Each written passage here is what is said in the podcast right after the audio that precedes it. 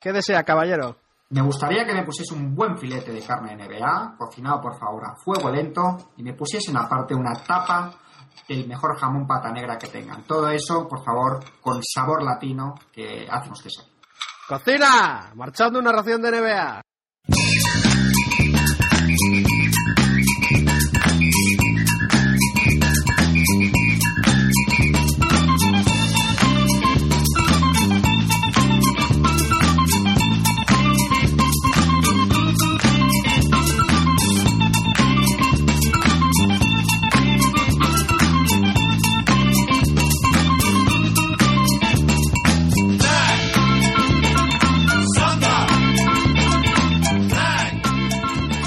Bienvenidos a Ración de NBA, episodio número 83, donde solo hablamos de baloncesto, somos independientes y no nos casamos con nadie, donde repasamos el papel protagonista de los hispanos en la NBA.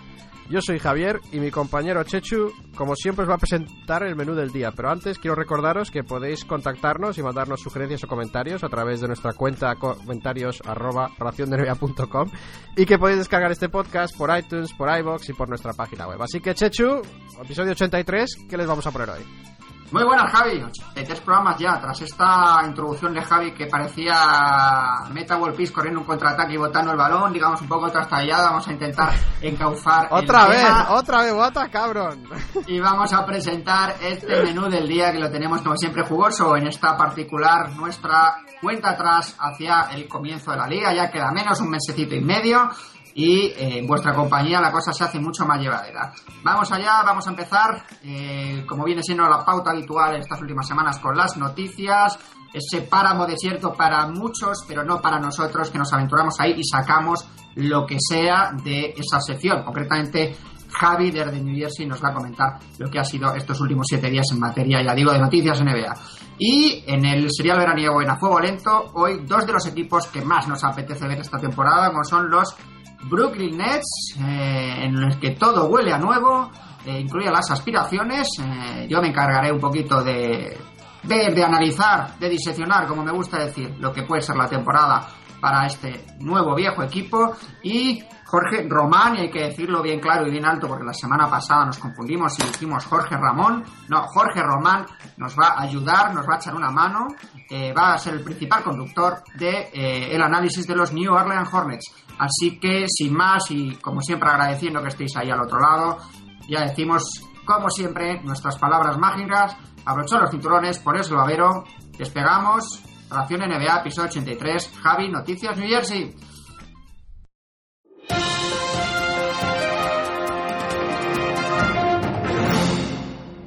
Ya estamos aquí con la sección de noticias, comentarios, apuntes, frikis y lo que sea. Y vamos a empezar con una serie de eh, de rápidos apuntes y noticias sobre los Wolves. Eh, los Wolves, Minnesota Timberwolves, vamos a hablar mucho de ellos este año. Y empezamos con eh, Roy, que dice, ya dijimos la, semana pasada, que dice que está, está mejor que en sus dos últimos años en Portland. dice que está trabajando por, por, primera vez en mucho tiempo en mejorar su juego y antes simplemente, las últimas temporadas simplemente se esforzaba en mantener su juego. Y dice a la vez que su rodilla va mejorando, ¿no? Un poco para mí un poco contradictorio porque si, si va mejorando significa que sigue teniendo algún, algún problema de rodilla, pero parece que la, el, el, equipo médico de los Timberwolves le va controlando y va viendo que no fuerce demasiado. Así que, así que eso está bien, que le tengan que parar.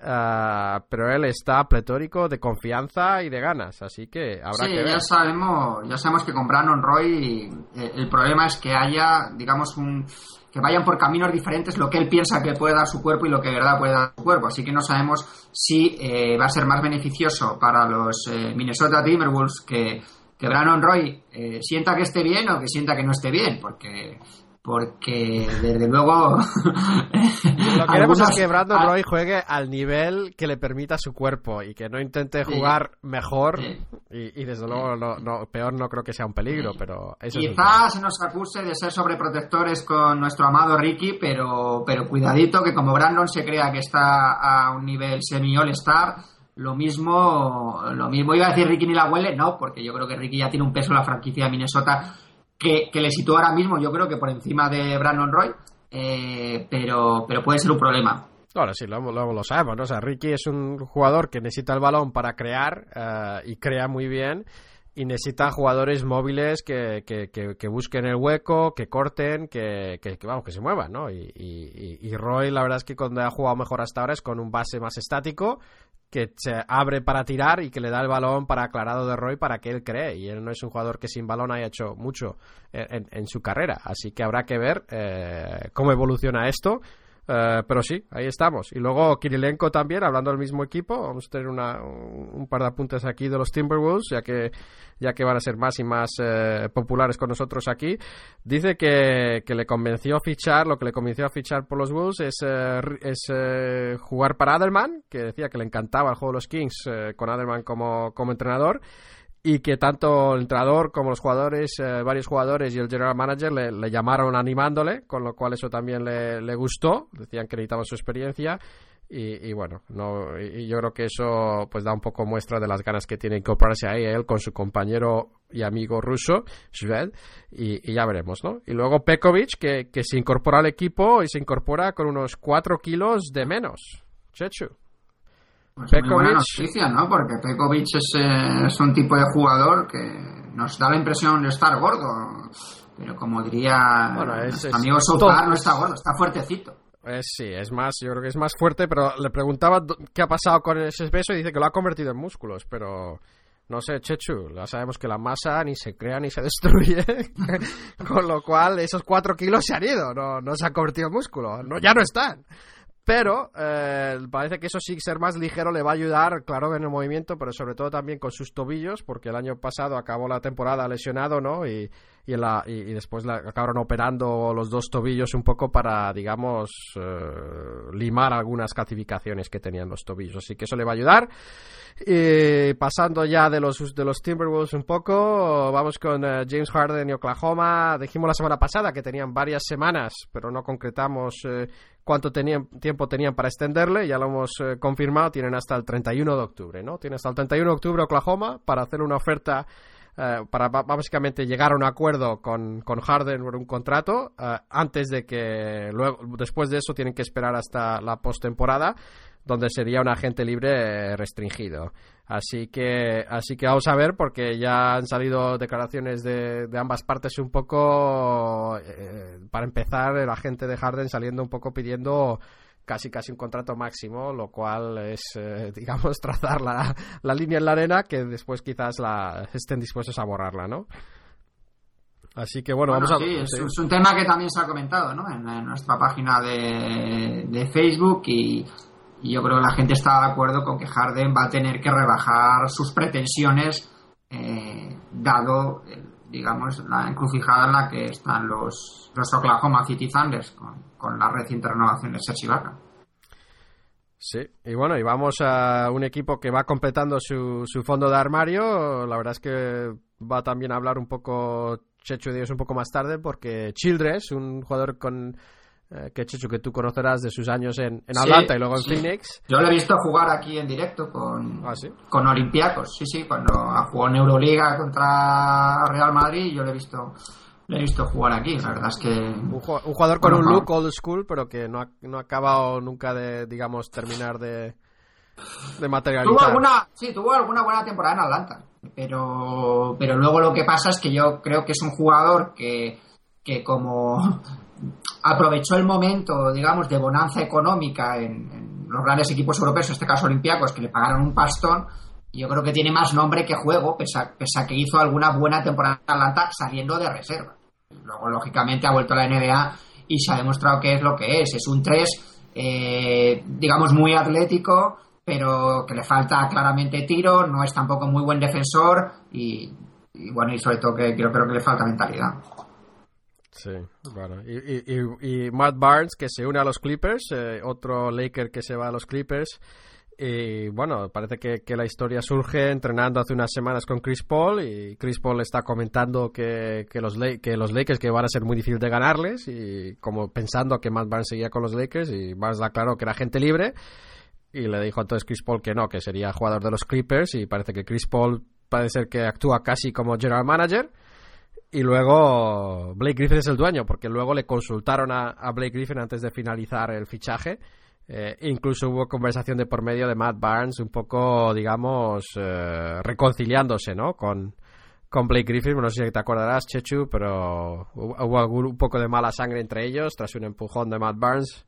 Eh, sí, bueno, Matt Barnes las ha tenido tiesas con muchos jugadores. Ya antes de fichar con los Lakers, yo me acuerdo de un partido con Orlando en que, en que se encaró con Kobe Bryant. Y Yo creo que esas cosas son para hacer currículum de cara luego a fichar por, por, por, los otros equipos, ¿no? Porque le ven como un jugador realmente eh, pues muy, muy duro. Sí, pero lleva muchos años que intentando buscar un contrato, digamos, más serio y sigue casi de año a año Matt Barnes con contratos bastante bajos. Eh, no sé, parece que tampoco, parecía en algún momento que iba a ser un jugador muy sólido, pero no, no ha encontrado continuidad y no ha podido capitalizar con un buen contrato. Así que sigue buscando.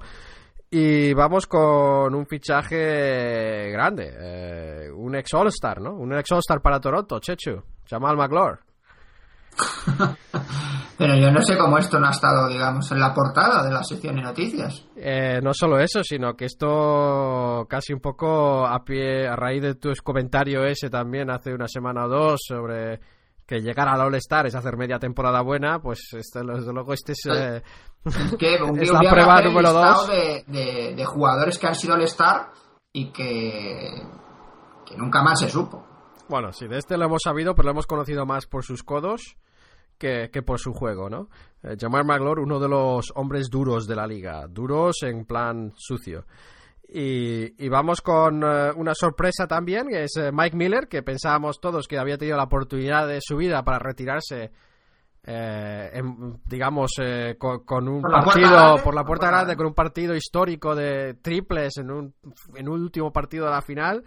Y parece que no, va a seguir con los hits y dice, bueno, y así tenemos a los hits ahora con, digamos, un elenco de tiradores, pues mira, Ray Allen, Rashard Lewis, Mike Miller y James Jones, casi nada. ¿No? Casi nada en el perímetro. Yo no, yo no sé cuántos minutos va a jugar Miller, pero visto su estado físico y, Dice que está como dices la, sobredosis de, de, jugadores que pueden hacer más o menos la misma función, pues no sé, pues a ver si casca el segundo anillo, pero, pero yo creo que más con la toalla que con, que con sobre el parquet. Hombre, yo creo que dependerá de cómo, de cómo venga, ¿no? Sí, sí. La verdad es que es difícil presumir que va a venir, eh, digamos, sano, pero dice que está listo para empezar el training camp, así que para empezar, empieza bien. Y vamos con, eh, con, los regresos a las canchas. Eh, Dwight Howard se habla ya, los Lakers ya hacen un poco más oficial que se va a perder el inicio del training camp. Eh, todavía no se descarta que pueda empezar la temporada en cuanto al primer partido oficial, pero... Así todo el training camp, ¿no? Porque dicen que volvería prácticamente justo antes de empezar el primer partido, ¿no? Sí, pero es que estos están siendo muy comedidos en cuanto a no comprometerle a él y, digamos, eh, muy conservadores, eh, pero sí, probablemente se pierda mucha parte del, training camp, lo cual no pasa nada, lo único que hará será que, digamos, que Gasol empiece probablemente la temporada de pivot, eh, lo cual yo creo que les irá también bien, ¿no?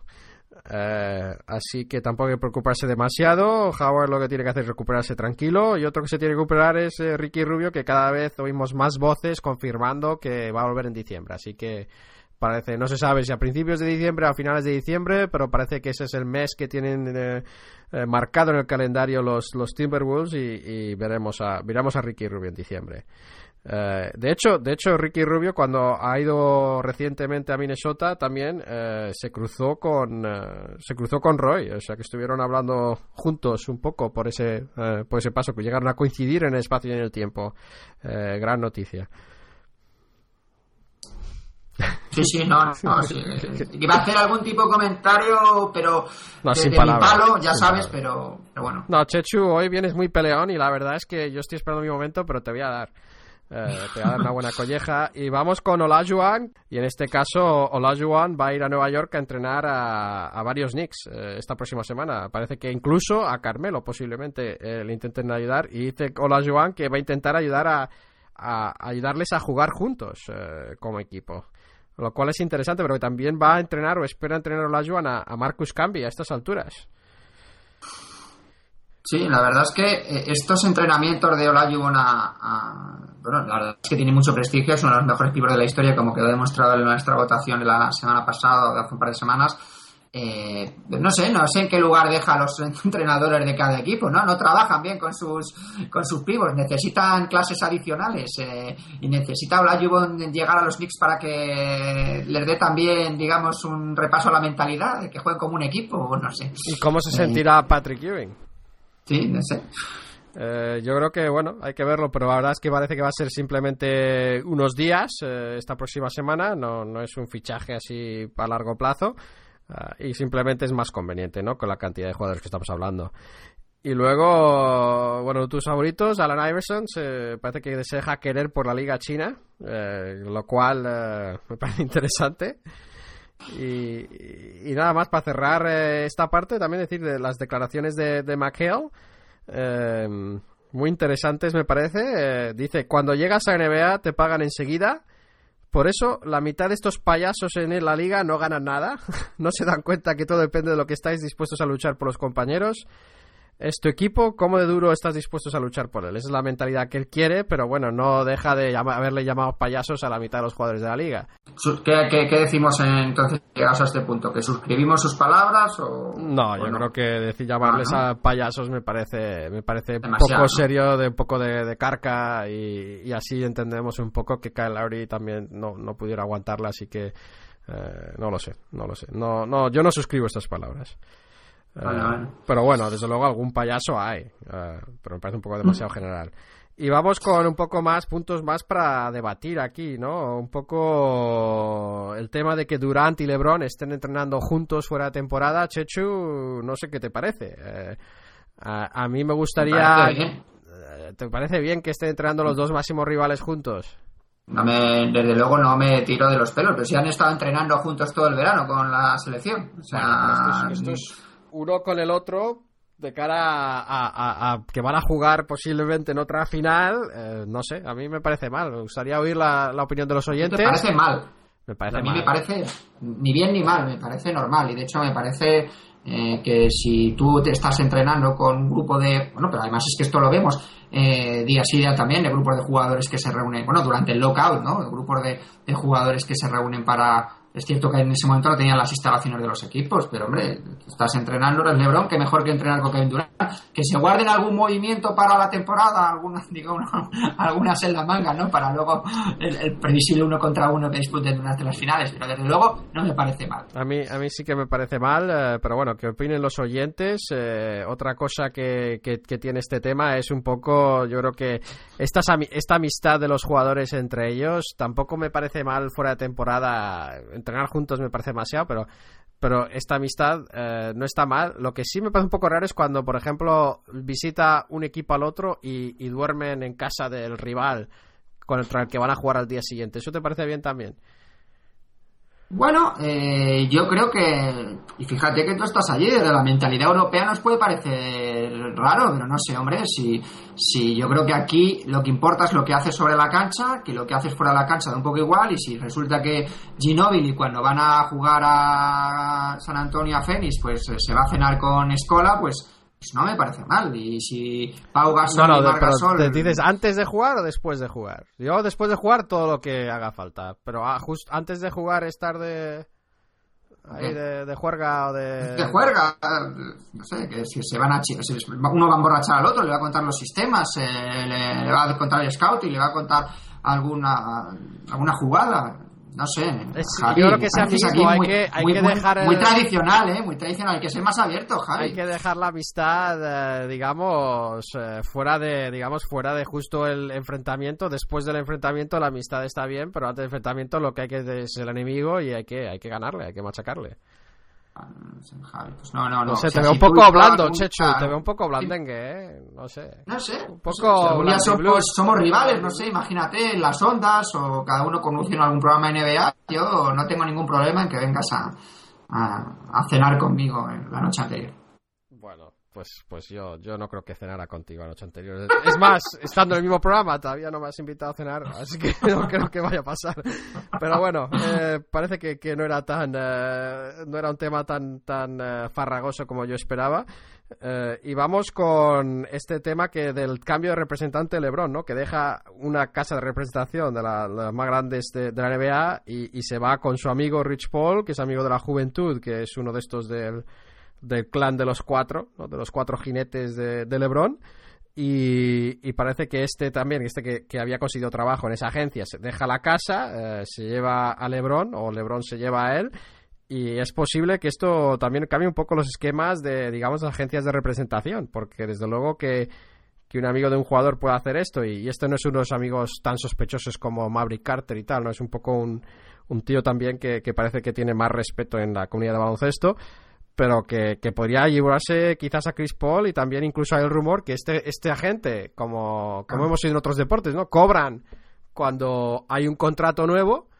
Claro. Y claro, LeBron tiene una opción para, digamos, salirse de su contrato y entonces hay un poco de especulación eh, en cuanto a que si se podría dar que LeBron saliera al mercado de agentes libres otra vez de manera anticipada, simplemente también para digamos, pasar por caja y pagar a este nuevo representante en vez de pagar al otro, porque este nuevo representante es uno de sus mejores amigos. Así que sí. habrá sí, que, que, va a crear ahora su, su propia agencia, como tú dices, eh, Clutch Sports Management. Sí, eh, Clutch con K. Y que digamos que, que, su punta de lanza va a ser, va a ser LeBron. La verdad es que. El, ¿Cómo el, lo llamas tú, la agencia de representación? Uh, ¿Quieres que repita de nuevo, digamos, jugándomela? Uh, sí, ya sabes que si tiro un triple desde el centro del campo, lo normal es que no toque ni aro y que si me esto toca. Es análogo, esto es análogo al triple del centro del campo. bueno, el caso es que el tema del mundo, el mundo de los agentes es. Eh, pues un tema que, que, nosotros como aficionados, eh, pues no, no, no nos ocupamos mucho, pero que muchas de las eh, decisiones de los jugadores están muy influenciadas por esto. La verdad es que a mí me gustaría hacer en algún programa en el futuro una fuego lento dedicado a los, a los representantes. Precisamente esta semana, eh, estos días, se ha sabido que Pau Gasol ha, ha, roto con su, con su representante español, que no americano, eh, Arturo Ortega, que era el que le llevaba los temas desde, bueno, pues desde que se hizo jugador profesional en el Barcelona y el que gestionaba sus eh, derechos de imagen aquí en España. ¿Y por qué han roto? Pues parece ser que ya había muchas quejas de, de, la por parte del entorno familiar de, de Pau Gasol al respecto de que le, Pau Gasol aquí en España es eh, la cabeza visible de varias eh, bueno pues eh, está de publicidad de varias campañas de publicidad está asociado a varias a varias empresas y eh, este representante Arturo Ortega junto con, con otro creo que no sé si eran correpresentantes los dos eh, le habían llevado por el camino de varias inversiones ruinosas y parece ser que la gota que ha colmado el vaso ha sido unas inversiones en unos solares en Rumanía. O sea, fíjate que estamos eh, yéndonos... de hecho, una... justo te iba a hablar yo tras el programa de una oportunidad que ha salido en Rumanía para nosotros. Sí, lo que pasa es que nosotros en vez de unos solares nos da para un par de cafés en Rumanía y esa sería nuestra nuestra nuestra inversión con lo que sacamos del, del programa. Pero, pero bueno, que también eh, Arturo Ortega era el que llevaba los temas de Margasol y también ha roto Margasol con él y, uh, y parece bueno bueno. parece,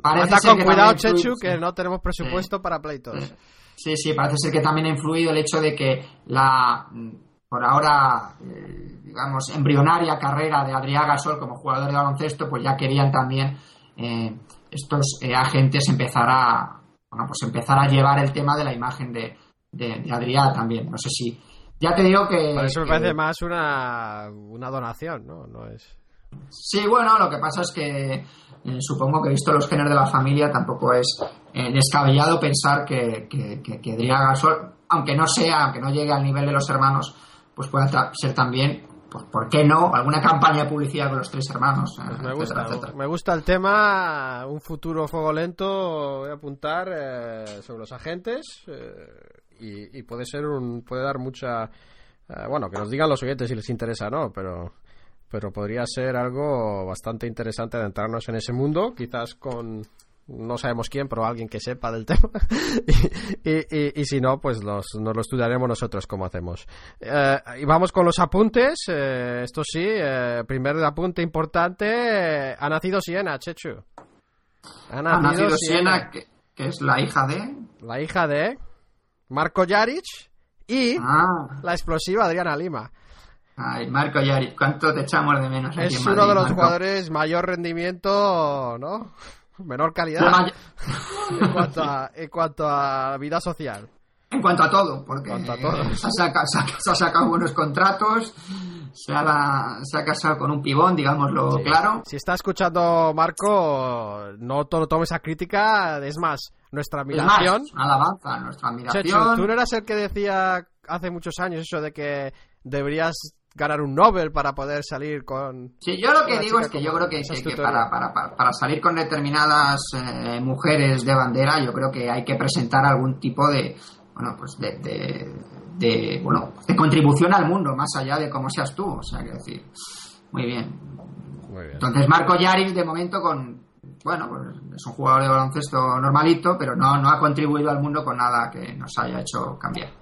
Bueno, bueno, pero, pero bueno, Adriana, si estás contenta, pues, pues sigue a ello. Y, y vamos con otros apuntes. eh, bonito detalle de Nash con los trainers, los preparadores físicos de los Suns, sacándoles a cenar pa- como medida de despedida, que no siempre se hace. Y, y luego un potencial futuro, digamos, más interesante para Seattle, porque parece que han llegado a un acuerdo para un nuevo pabellón entre el ayuntamiento y el grupo inversor. Eso es un, un requisito, digamos, por anticipado para cualquier posibilidad de tener un equipo. Eh, no significa que vaya a tener un equipo, también queda mucho camino, pero que haya un principio de acuerdo ya es muy importante porque si hay un pabellón en condiciones eh, que pueda dar réditos económicos, entonces eh, hay más posibilidades de que llegue un equipo, ¿no? Incluso ya se habla un poco así a largo plazo de los de los Kings y tal, así que habrá que ver, pero Seattle eh, empieza, digamos, a, encaminar, a encaminar hacia la NBA. Y vamos con los Grizzlies. eh, hablamos del nuevo dueño hispano, eh, dueño Pera. Eh, parece que se sabrá el resultado sobre la autorización de la, de la Junta Ejecutiva de la NBA eh, dentro de unas eh, semanas. Se va a saber, probablemente antes del training camp. Así que habrá que estar atentos a ver si tenemos a, a Pera, un, un treintañero que juega pachangas de básquet, eh, siendo dueño de uno de los equipos eh, con, mucho futuro. Sería, estaría muy bien. Y, luego un poco de suerte que vamos a tener los, eh, los aficionados que veamos los partidos de baloncesto por la televisión americana, porque parece ser que la ESPN eh, va a contratar de comentarista a Stan Van Gundy, es posible. Quizás se confirme y la verdad es que tiene que ser Stan Gundy tiene que Pero, ser pero, pero su hermano, ¿dónde está? ¿En qué está en la cadena arriba, está en la TNT. Me dices. Bueno, la verdad es que no. la verdad- no, es que es diferente. O sea, una cosa es eh, los comentaristas de estudio y otras cosas son los que hacen el partido, ¿no? Los que hacen la jugada jugada, ¿no? Y Jeff Van. Jeff como hace jugada a jugada, ¿no? Hace lo que es el, el- lo que llaman el color commentary, ¿no? Que es un poco, en vez de hacer la retransmisión, adata- ¿no? aportan los apuntes técnicos, el análisis, sus opiniones, ¿no? Hay uno que narra y otro que, que opina y comenta, y ese es Jeff Van Gundy. Stan Van Van Gundy Gundy. entraría más bien en un panel de estos tipo, tipo como está Barkley, como está Magic Johnson, ¿no? En un panel a- en el descanso y en el prepartido y en el postpartido. Eh, así que es un Comentando desde el estudio, vamos. Sí, sí, comentando desde el estudio, ahí estás. Y, y también posiblemente añadan, y esto ya es mala suerte, al, al conocido eh, aficionado de los Celtics, eh, Bill Simmons, que es el que escribió ese gran libro de baloncesto, eh, pero que es un fanático de los Celtics y me gustaría evitar eso. Así que, bueno, aparte de eso, una promoción que ha salido de Shaq cruzando una calle en calzoncillos para promocionar su, su tour cómico. Y, y ya está, no, na- nada más, Chechu, no tengo, no tengo nada más. Eh, ya sé que la semana pasada la gente agradeció que habláramos de las hamburguesas y las cadenas. Eh, ayer vuelto eh, tuve la experiencia de la boda americana, eh, así que estoy un poco... Cuéntanos, no, cuéntanos. por eso, por eso decías tú que, que mi comienzo fue un poco incluso peor de lo habitual y, y es un poco simplemente la recuperación de, de, de la boda, pero vamos, todo bien. Eh, lo más destacable era esa foto de la tarta que mandé, que era una forma de cerveza. Pero aparte de eso, tampoco vi ritos que sean muy, muy distintos. Eh, se fue una boda en una iglesia luterana con una sacerdote, o como se diga, mujer, eh, femenina, vamos, lo que sea. O sea, que era la primera vez que yo veía eso. Eh, iglesia protestante, claro. Y, y aparte de eso, pues el banquete, pues interesante. Había una mesa de, de, de nachos, eh, de nacho con todas las salsas, o lo que sea como... Ah, no, na- ¿Qué? ¿Nachos Villa? No, No, no, no, de como... eh, no, se, no se dicen nachos, las eh, Sí, tortitas. sí, Nachos, Nachos, sí, sí, sí. Y no sé qué más, eh, qué más me impactó, pues eh, alguna chocolatina que dieron quizás, eh, no sé, la ceremonia de la no tarta, sé. se suelen tirar la tarta el uno al otro en la cara, pero esta vez solo hubo muy poco de eso. ¿Confraternizaste con el resto de invitados? No sé, Hombre, con eh, alguno ¿hubo que conocía. corrillo NBA o no? No, corrillo NBA no hubo, no, no. Nada, ¿no? hubo. Esto Nada, era en nada. Pensilvania, era en Pensilvania que, que para No que sé, no lo pues, sepa... Andrew Bynum, yo qué sé, los Sixers, algo. Sí, no, no, no salió. no Nada, salió. nada. No. Así Esta, que- es la realidad social de Estados Unidos. No hay corrillos en NBA, chavales, ¿no? Si es que... No, hay- no Es que no. eh, no es tan, no está tan mal como en España que solo sueles conocer a una persona que le gusta la NBA, pero tampoco, tampoco es que sea el deporte rey ni mucho menos. Bueno, pues nada, por eso eh, Javi ha venido medio etílico y bueno, ya estáis viendo, hay que perdonarle, vamos, está semi-infiltrado, así que, así que bueno, pues eh, no pasa nada, yo creo que te has dejado la noticia de la semana, Javi. ¿Cuál es? y- ah, La Maglor la he comentado, ¿eh? No, Ivan Johnson que ha, que ha Ivan Johnson ha por el renovado, mínimo. ha firmado con los Hawks, Por el mínimo. restringido y yo creo que se merece, se merece, de- o sea, No. Dado el nivel que tiene la sección de noticias, yo creo que se merece. Hay cosas que se se han quedado fuera. Checho, y eso es una de ellas. Tampoco he comentado que los Lakers han, han firmado a su rookie, o sea que tampoco hay cosas... No, pero yo que Ivan Johnson es un jugador que la temporada pasada, pues bueno, bueno, es que llegó a ser elegido mejor rookie del este. Chechu, ¿no? tú en tu Cuidado. casa haz lo que quieras, que en la mía ándete con ojo, ¿eh? Que después de lo que has dicho, y encima ahora dices que viendo cómo es la sección de noticias de floja, estoy... estoy... Yo no, he dicho, yo no he dicho floja, he dicho, digamos, con lo que hay. Antes, que hay. mira, antes de entrar en los comentarios y eso, simplemente quiero anunciar otra vez que he oído que al equipo de Chechu en la liga virtual le interesa Dragic. A mí también, pero dice que me lo va a robar. Así que si alguien quiere robarle a Dragic antes de que me lo quite, por favor, adelante. Bueno, estas puñaladas traperas entre general managers eh, tan habituales, tan habituales, reproduciendo la, la vida misma.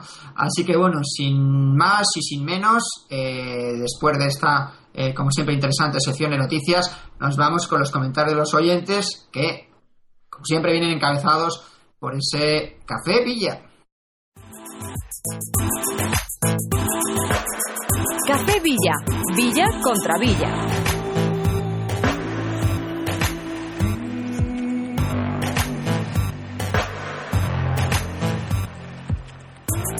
El, en el Café Villa de esta, de esta semana ya nos ponemos un poquito gafapastis y eh, en la bueno pues la Gafapastis. pregunta gafapastis sí un poquito nos ponemos la gafa de pasta la boinilla giro de 180 grados porque ya yo creo que eh, las preguntas tienen ya cierto nivel o sea porque nada más y nada menos que el café Villa esta semana eh, la, decimos que la pregunta es ¿cuál es el mejor signature move de la liga. No sé, eh, no, no he despertado la, por lo menos la carcajada. De que lo Javi, repitas, sonrisa. lo repitas y luego lo traduzcas. Signature move o movimiento registrado, digamos, movimiento marca registrada, Movimiento marca, sí. movimiento patentado.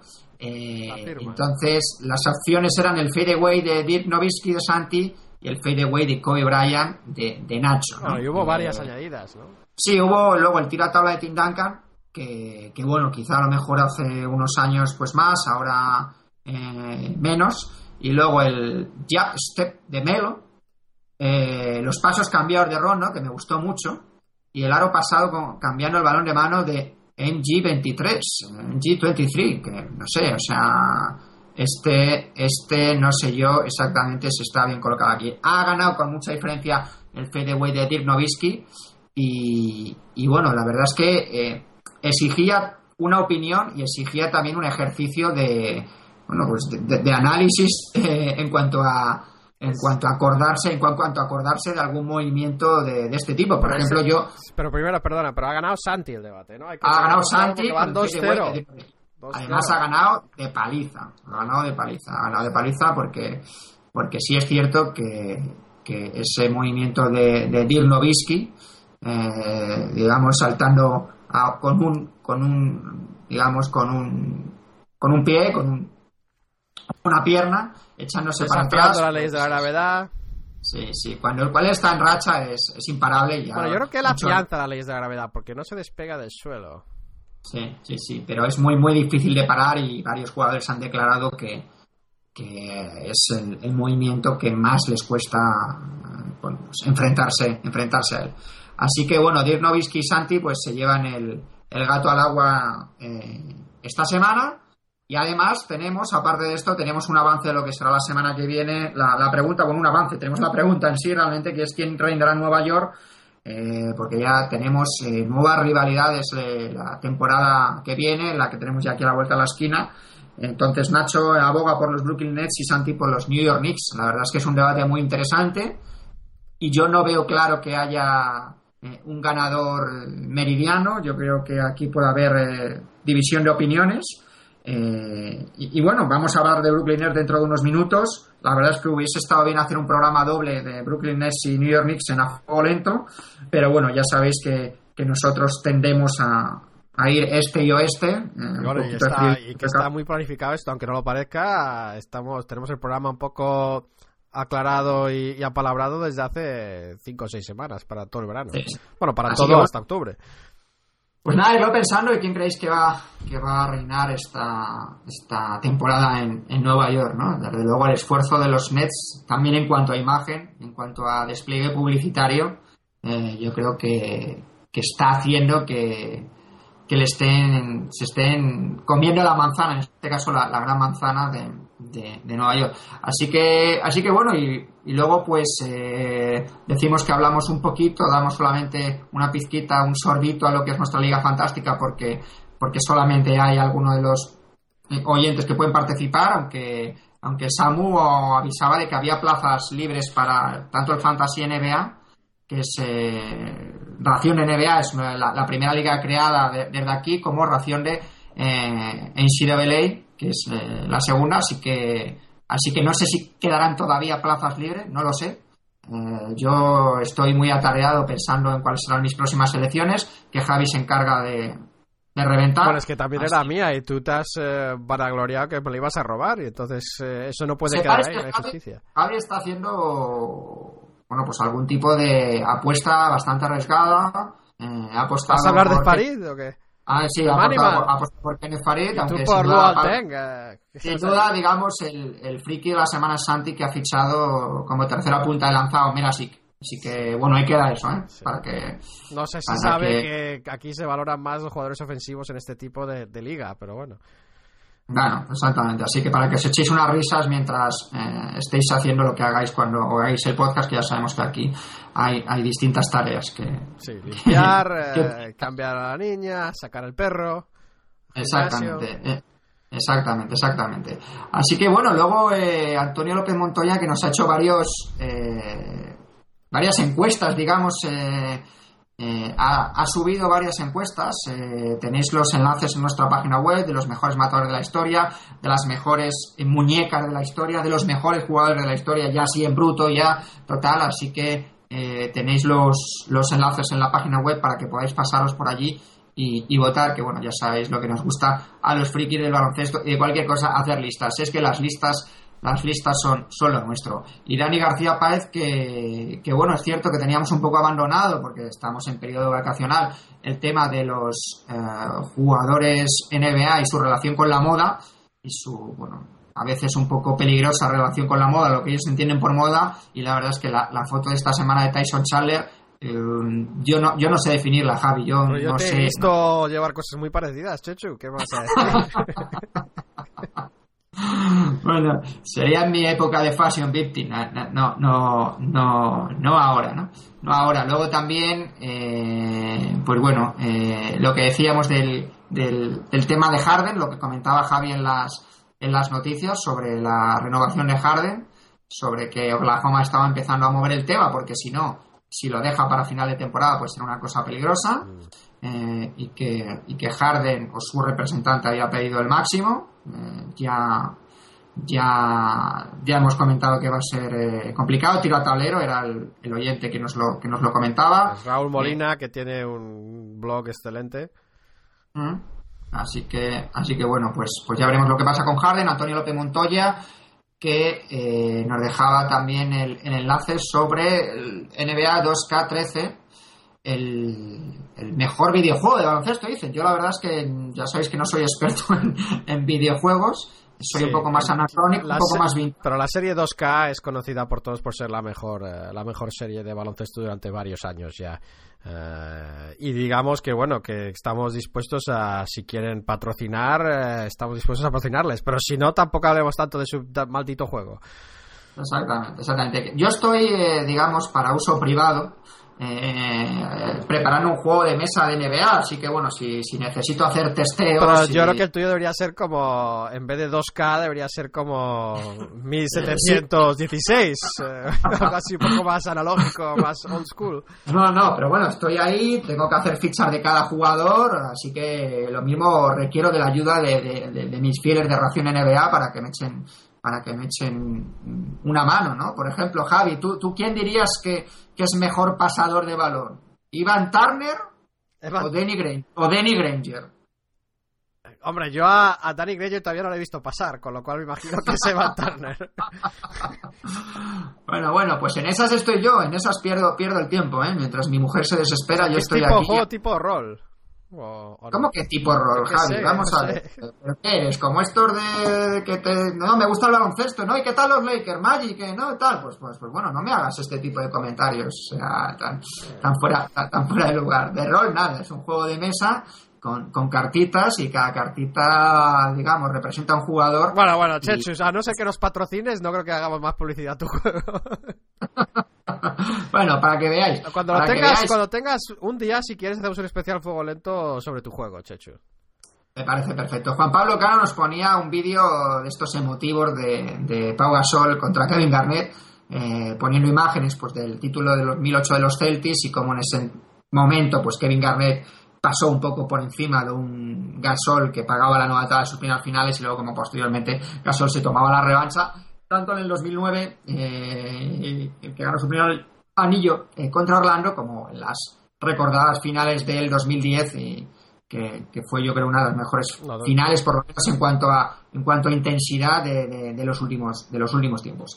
y bueno, pues eh, poco más. JP Quiroga que anunciaba que, que tras su fidelidad por los hits se cambiaba de, equipo un poquito, iba con Minnesota, Minnesota pues un equipo que lógicamente eh, ha ganado bastantes adeptos entre los aficionados españoles, no solamente por Ricky Rubio, sino que además lo hablaba Javi, las noticias reales, se ha convertido en un destino atractivo, ¿no? Minnesota era un lugar que más allá del equipo que pudieras tener, parecía que era un equipo al que nadie quería ir, ¿no? Hacía frío en, en la ciudad, era un equipo que perdía mucho, parece que iba un poco sin rumbo y ahora entre en, una serie de jugadores, entre que Kevin Love es uno de los grandes jugadores de la liga, tienen, eh, pues ya decimos, una serie de jugadores jóvenes muy prometedores y atractivos de cada juego, y Rick Adelman, que yo creo que también es un, es un imán desde el banquillo para traer a pues, su estilo de juego, para traer a, pues, pues a jugadores, agentes libres que pudiesen estar dudosos, se ha convertido en un, en un destino atractivo, ¿no? Eh, Minnesota, así que le seguiremos muy de cerca eh, esta temporada.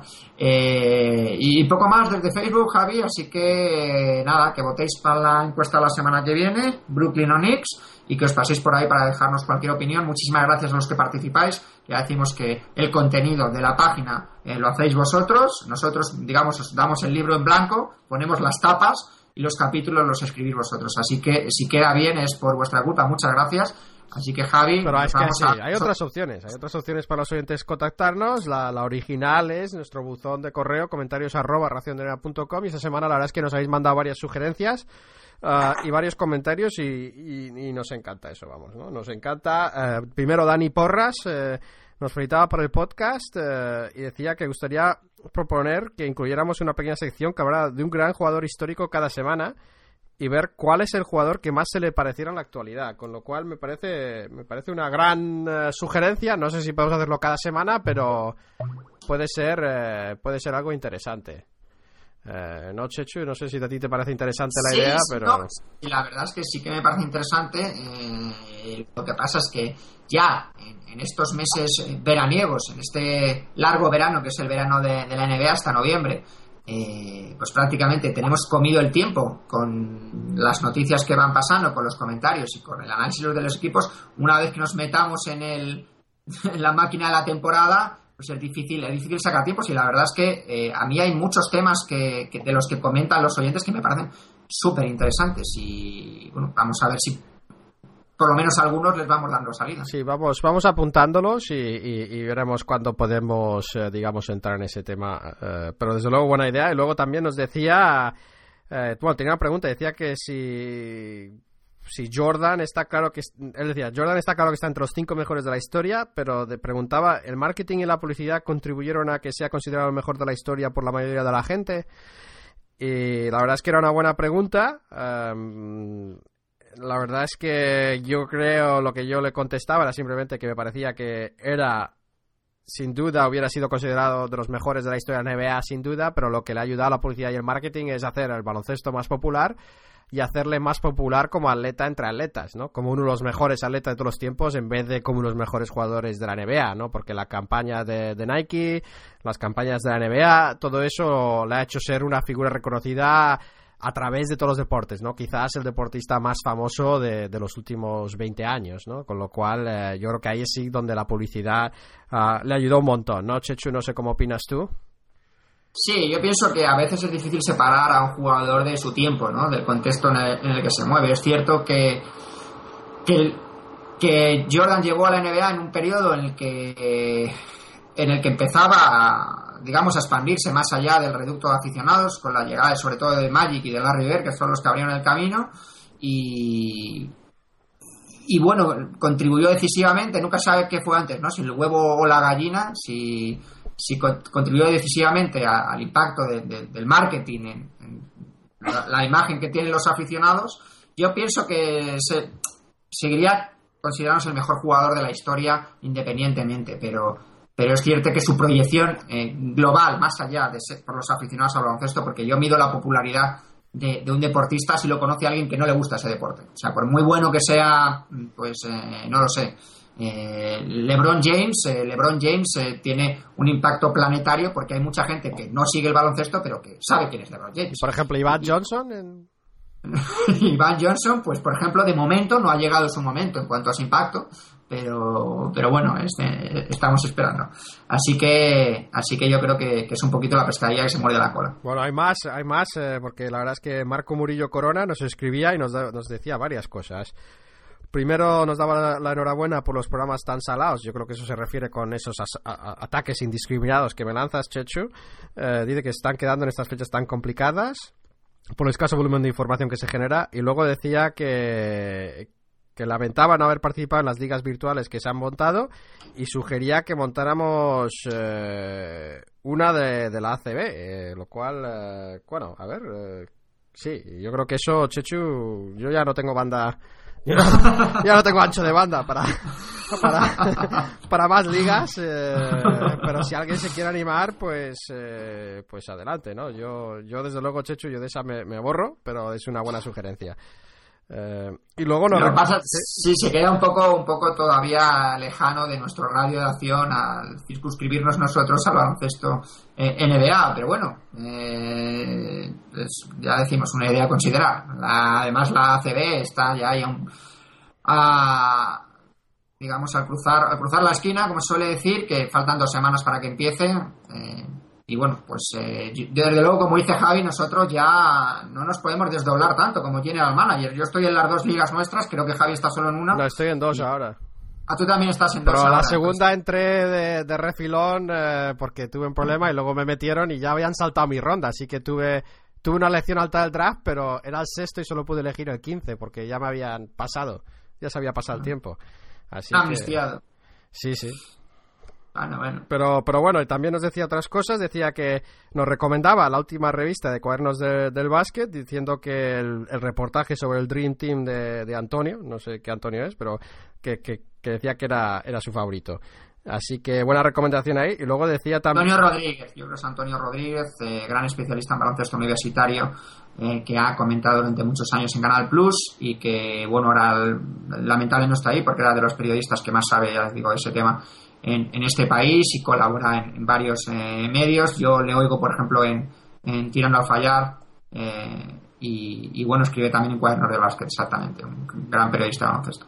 y lo último es que nos sugería un concurso, eh, con esto de que cada semana tú y yo nos inventamos las predicciones de la temporada que viene para cada equipo pues sugería si queríamos hacer un concurso de que todo el mundo, digamos, vaticinara resultados de los equipos. Se ofrecía a llevar las cuentas eh, un poco, incluso aportar el premio, que sería una botella de whisky Jameson, Jameson 070 decorada en edición especial para que lo celebre. sí que me parece muy generoso por su parte. habrá, yo lo que puedo hacer es preguntar a los oyentes si les interesa esto.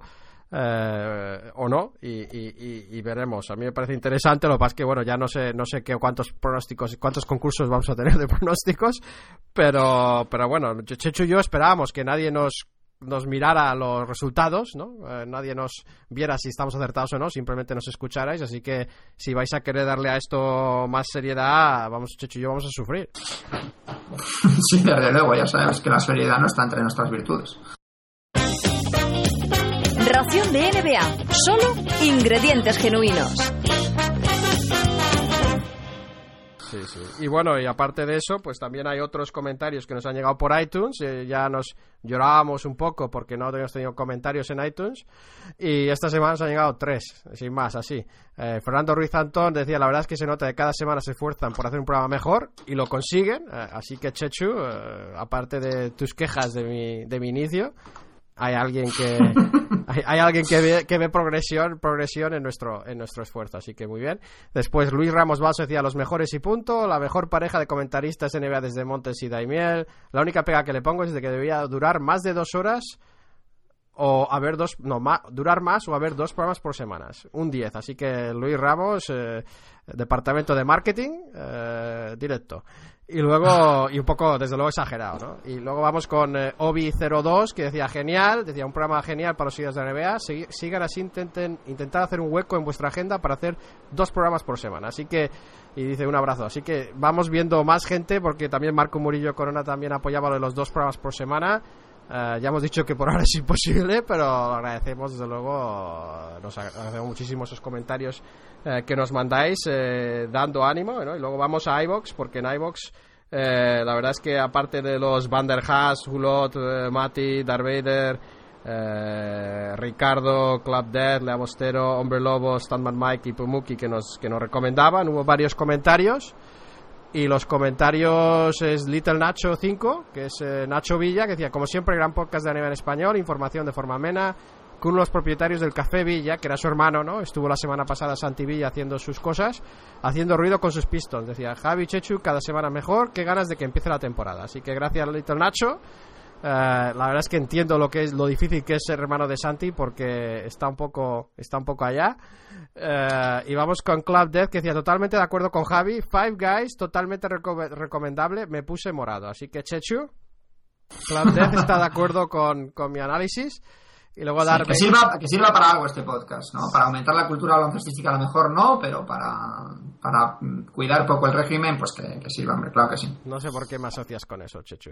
Pero vamos con Darth Vader, decía, si os gusta el básquet hay que oírlo, si os gusta la NBA hay que oírlo, si os gusta la noticia frikis hay que oírlo, si os gusta pasar un buen rato escuchando la radio hay que oírlo y una vez que lo hayas oído los lunes ya no serán tan duros mientras comienzas a oírlo con una sonrisa. Y si ahora, y ahora sí, hay que oírlo cuando empieza la temporada. Así que muy bien, eh, Darth de parte de Tomarkin. Creo que he estropeado tu, tu, comentario, pero lo he intentado. Eh, y, y, Mati Sanmarín, eh, Mati dice: Gran podcast. Entre otros comentarios que he leído, creo que no descubro nada nuevo. Me alegro que la gente siga y apoye estos proyectos. Por cierto, se me han puesto los dientes largos escuchando lo del Five Guys. Habrá que probarlo. Un saludo.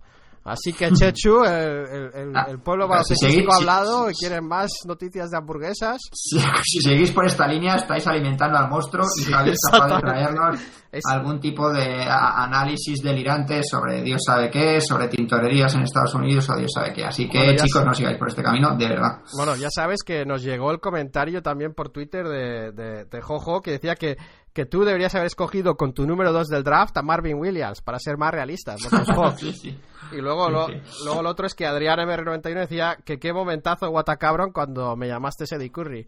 Eh, le pareció, no sé, si, no sé si le gustó o le pareció mal, a mí desde luego me pareció fatal, pero por Twitter también nos ayudáis, seguir corriendo la voz eh, en las pachangas, en el transporte, mientras que paseáis al perro, en el gimnasio, lo que sea, ayudarnos corriendo la voz. Y esta semana en Twitter también nos, eh, nos ayudan con eso un montón de gente, ya sé que es una lista larga, pero Miguel Ángel Vázquez, York, eh, Charles, José Luis Bustos, Tiro a Tablero, que ya las mencionado tú antes, Chechu, Enrique Herrero, Tony Cape, Dynasty Mode, eh, Carlos J. Serrano, Beltrán Ausín, Adrián MR91, Yago Bélix, Little Nacho, José María Gago, Costales, eh, Daniel García Páez, Lea Bostero, Fati Punca, Jordi Broncano, Carlos Santiago, Standman Mike, que ha venido con mucha fuerza últimamente, Carlos Adrián, eh, Mati también otra vez, soy un Santi, Jojo y Mickey Bones. Así que todos esos hemos ido rápido, pero por lo menos todos esos también nos han ayudado directamente expandiendo la voz y con eso, con eso, Chechu, terminamos este repaso y estamos listos para ir a nuestra próxima sección,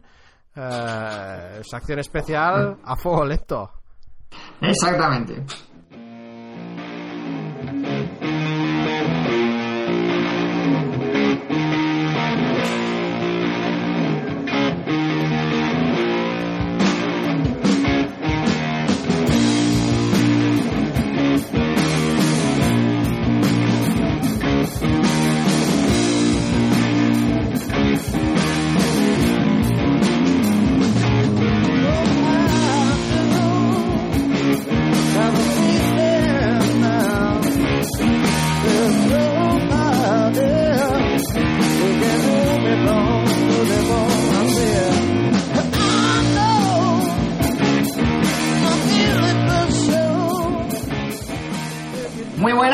Estamos aquí en A Fuego Lento, nuestro divertimiento veraniego, así que a falta de irnos a la playa, eh, pasamos el verano, porque para nosotros el verano no acaba en septiembre, acaba en noviembre, que es cuando empieza la liga, eh, y ya sabéis que le damos un repaso a los equipos, esas cosas que no podemos hacer durante la temporada, y la verdad es que este verano está siendo mucho más divertido, este serial de este año está siendo, eh, pues bueno, está añadiendo un plus de calidad, sobre todo por las incorporaciones cada semana de, de algún oyente que nos ayudan en esta, en esta labor. Hoy tenemos a Jorge Román. Jorge, muy buenas, muchísimas gracias por estar aquí. ¿Qué tal?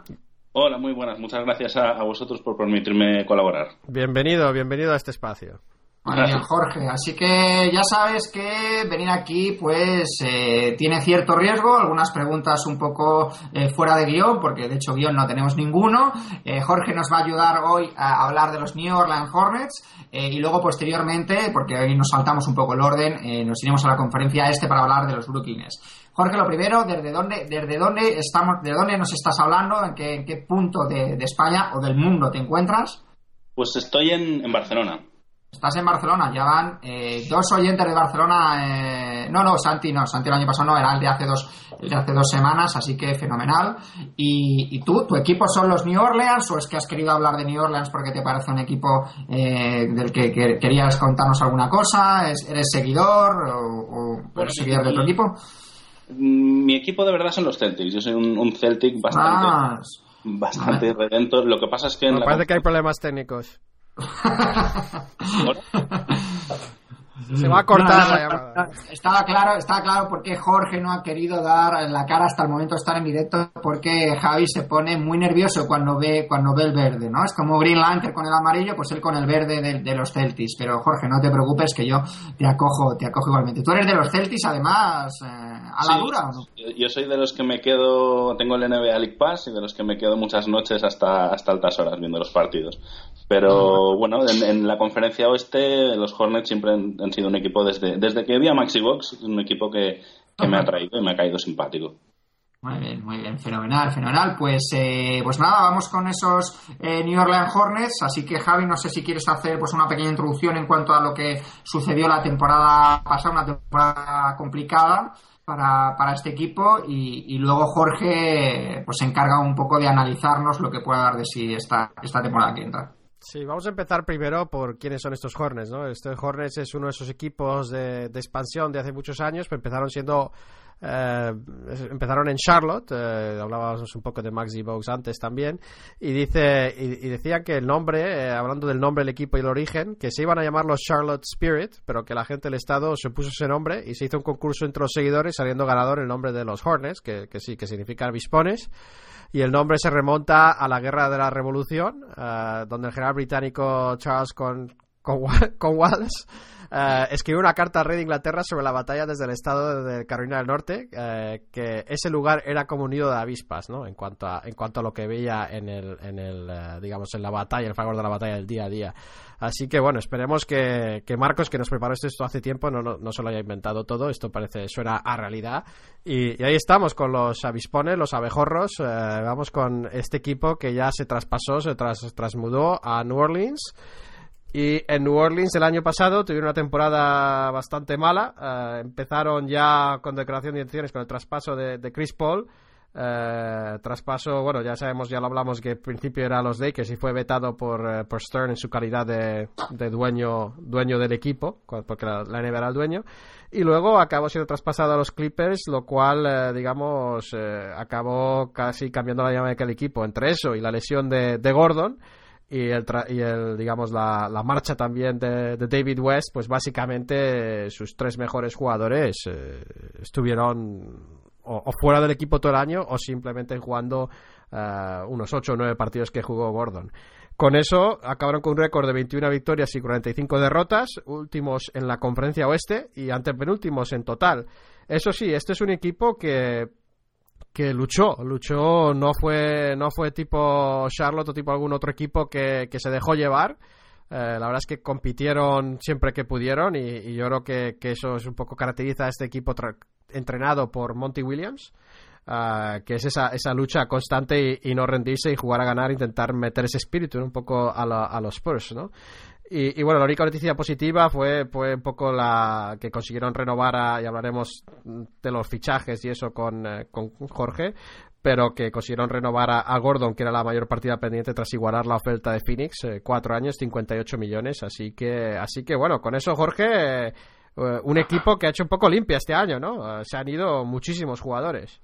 Sí, sí, sí. Parece que, que, parece que la franquicia ha tomado un rumbo, un rumbo muy con, concreto, es apostar, apostar por juventud y, y, crecer a partir de ahí. Con las incorporaciones, sobre todo en el, en el draft, eh, tiene pinta de que, de que puede ser un, un camino correcto. Al menos serán atractivos de ver este año. Eh, pero es que es muy fuerte. Yo es que he hecho una lista aquí de las pérdidas, ¿no? Porque tú hablarás de los fichajes y las incorporaciones, pero es que se, se ha ido Jared Jack, eh, que era un poco el base titular. Uh, Rashad Wallace, que bueno, que le habían conseguido, digamos, por medio de algún traspaso, tampoco tenía un papel uh, importante. Pero Chris Kaman, uh, Ayon, Ariza, Okafor, Bellinelli y Landry. Es que son jugadores que tenían roles importantes en ese equipo. A mí me sorprende mucho, sobre todo, la, la marcha de Jared Jack. Eh, no, no, la esperaba, ciertamente, porque ahora quedan con Gravis como, como base titular y no sé, veremos no, a, ver, a ver si les da. Bueno, yo tengo, es que yo creo que eso es un poco el debate que te iba a preguntar yo a ti, vamos, vamos a dejarte hablar, eh, pero vamos, que yo creo que es que esto lo que es, es un signo que van a tener a Austin Rivers como base puro titular, eh, aunque no lo sea un base puro, yo creo que esa es la apuesta. No creo que sea Gravis titular, me encantaría, pero no estoy, no lo tengo claro. No, yo, yo, he leído he leído bastante y la gente considera hay dos jugadores eh, que son eh, Austin Rivers y Ryan Anderson, a los que se coloca de titular en posiciones que no son las suyas y que creo que les va a costar mucho. Y si yo fuera Monty Williams, mi, mi quinteto no sería con ellos dos, em, pero bueno, ya si queréis más adelante os, os, os comento el tema de quinteto. Como quieras, tú adelante, nosotros te vamos, te vamos poniendo zancadillas, empujones, lo que haga falta.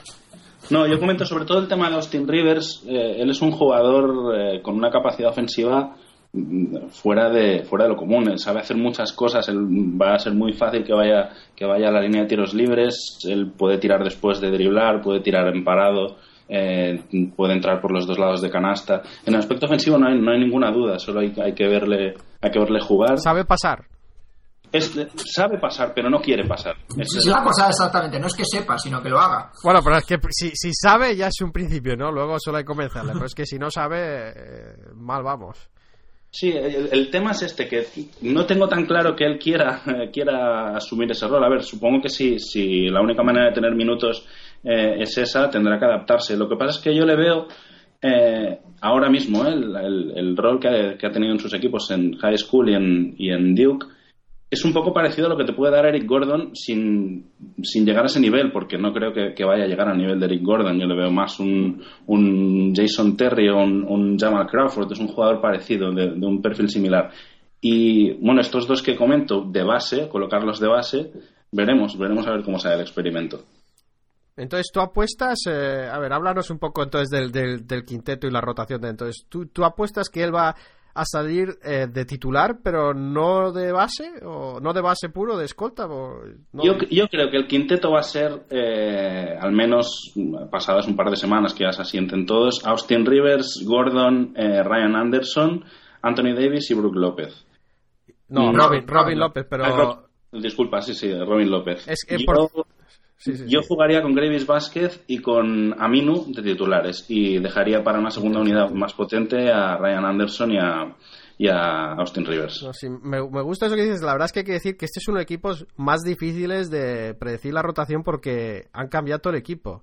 ¿no? Entonces es, muy difícil, pero me parece que tú me gusta por dónde vas encaminado. A mí no me sorprendería que fuera Rivers, Gordon y luego incluso Aminu quizás del titular y luego queda la duda de 4 o 5 si juegan, porque yo veo a Ryan Anderson más de 4 que, otra cosa, si juega Ryan Anderson y luego Anthony Davis de 5 o juega Davis de 4 y meten a Robin López de 5 para que Davis pueda jugar en su posición natural, que es de 4.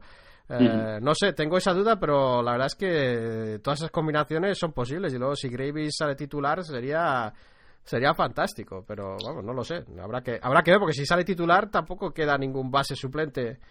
Eh, no, no es que el puesto de base lo tienen bastante cojo.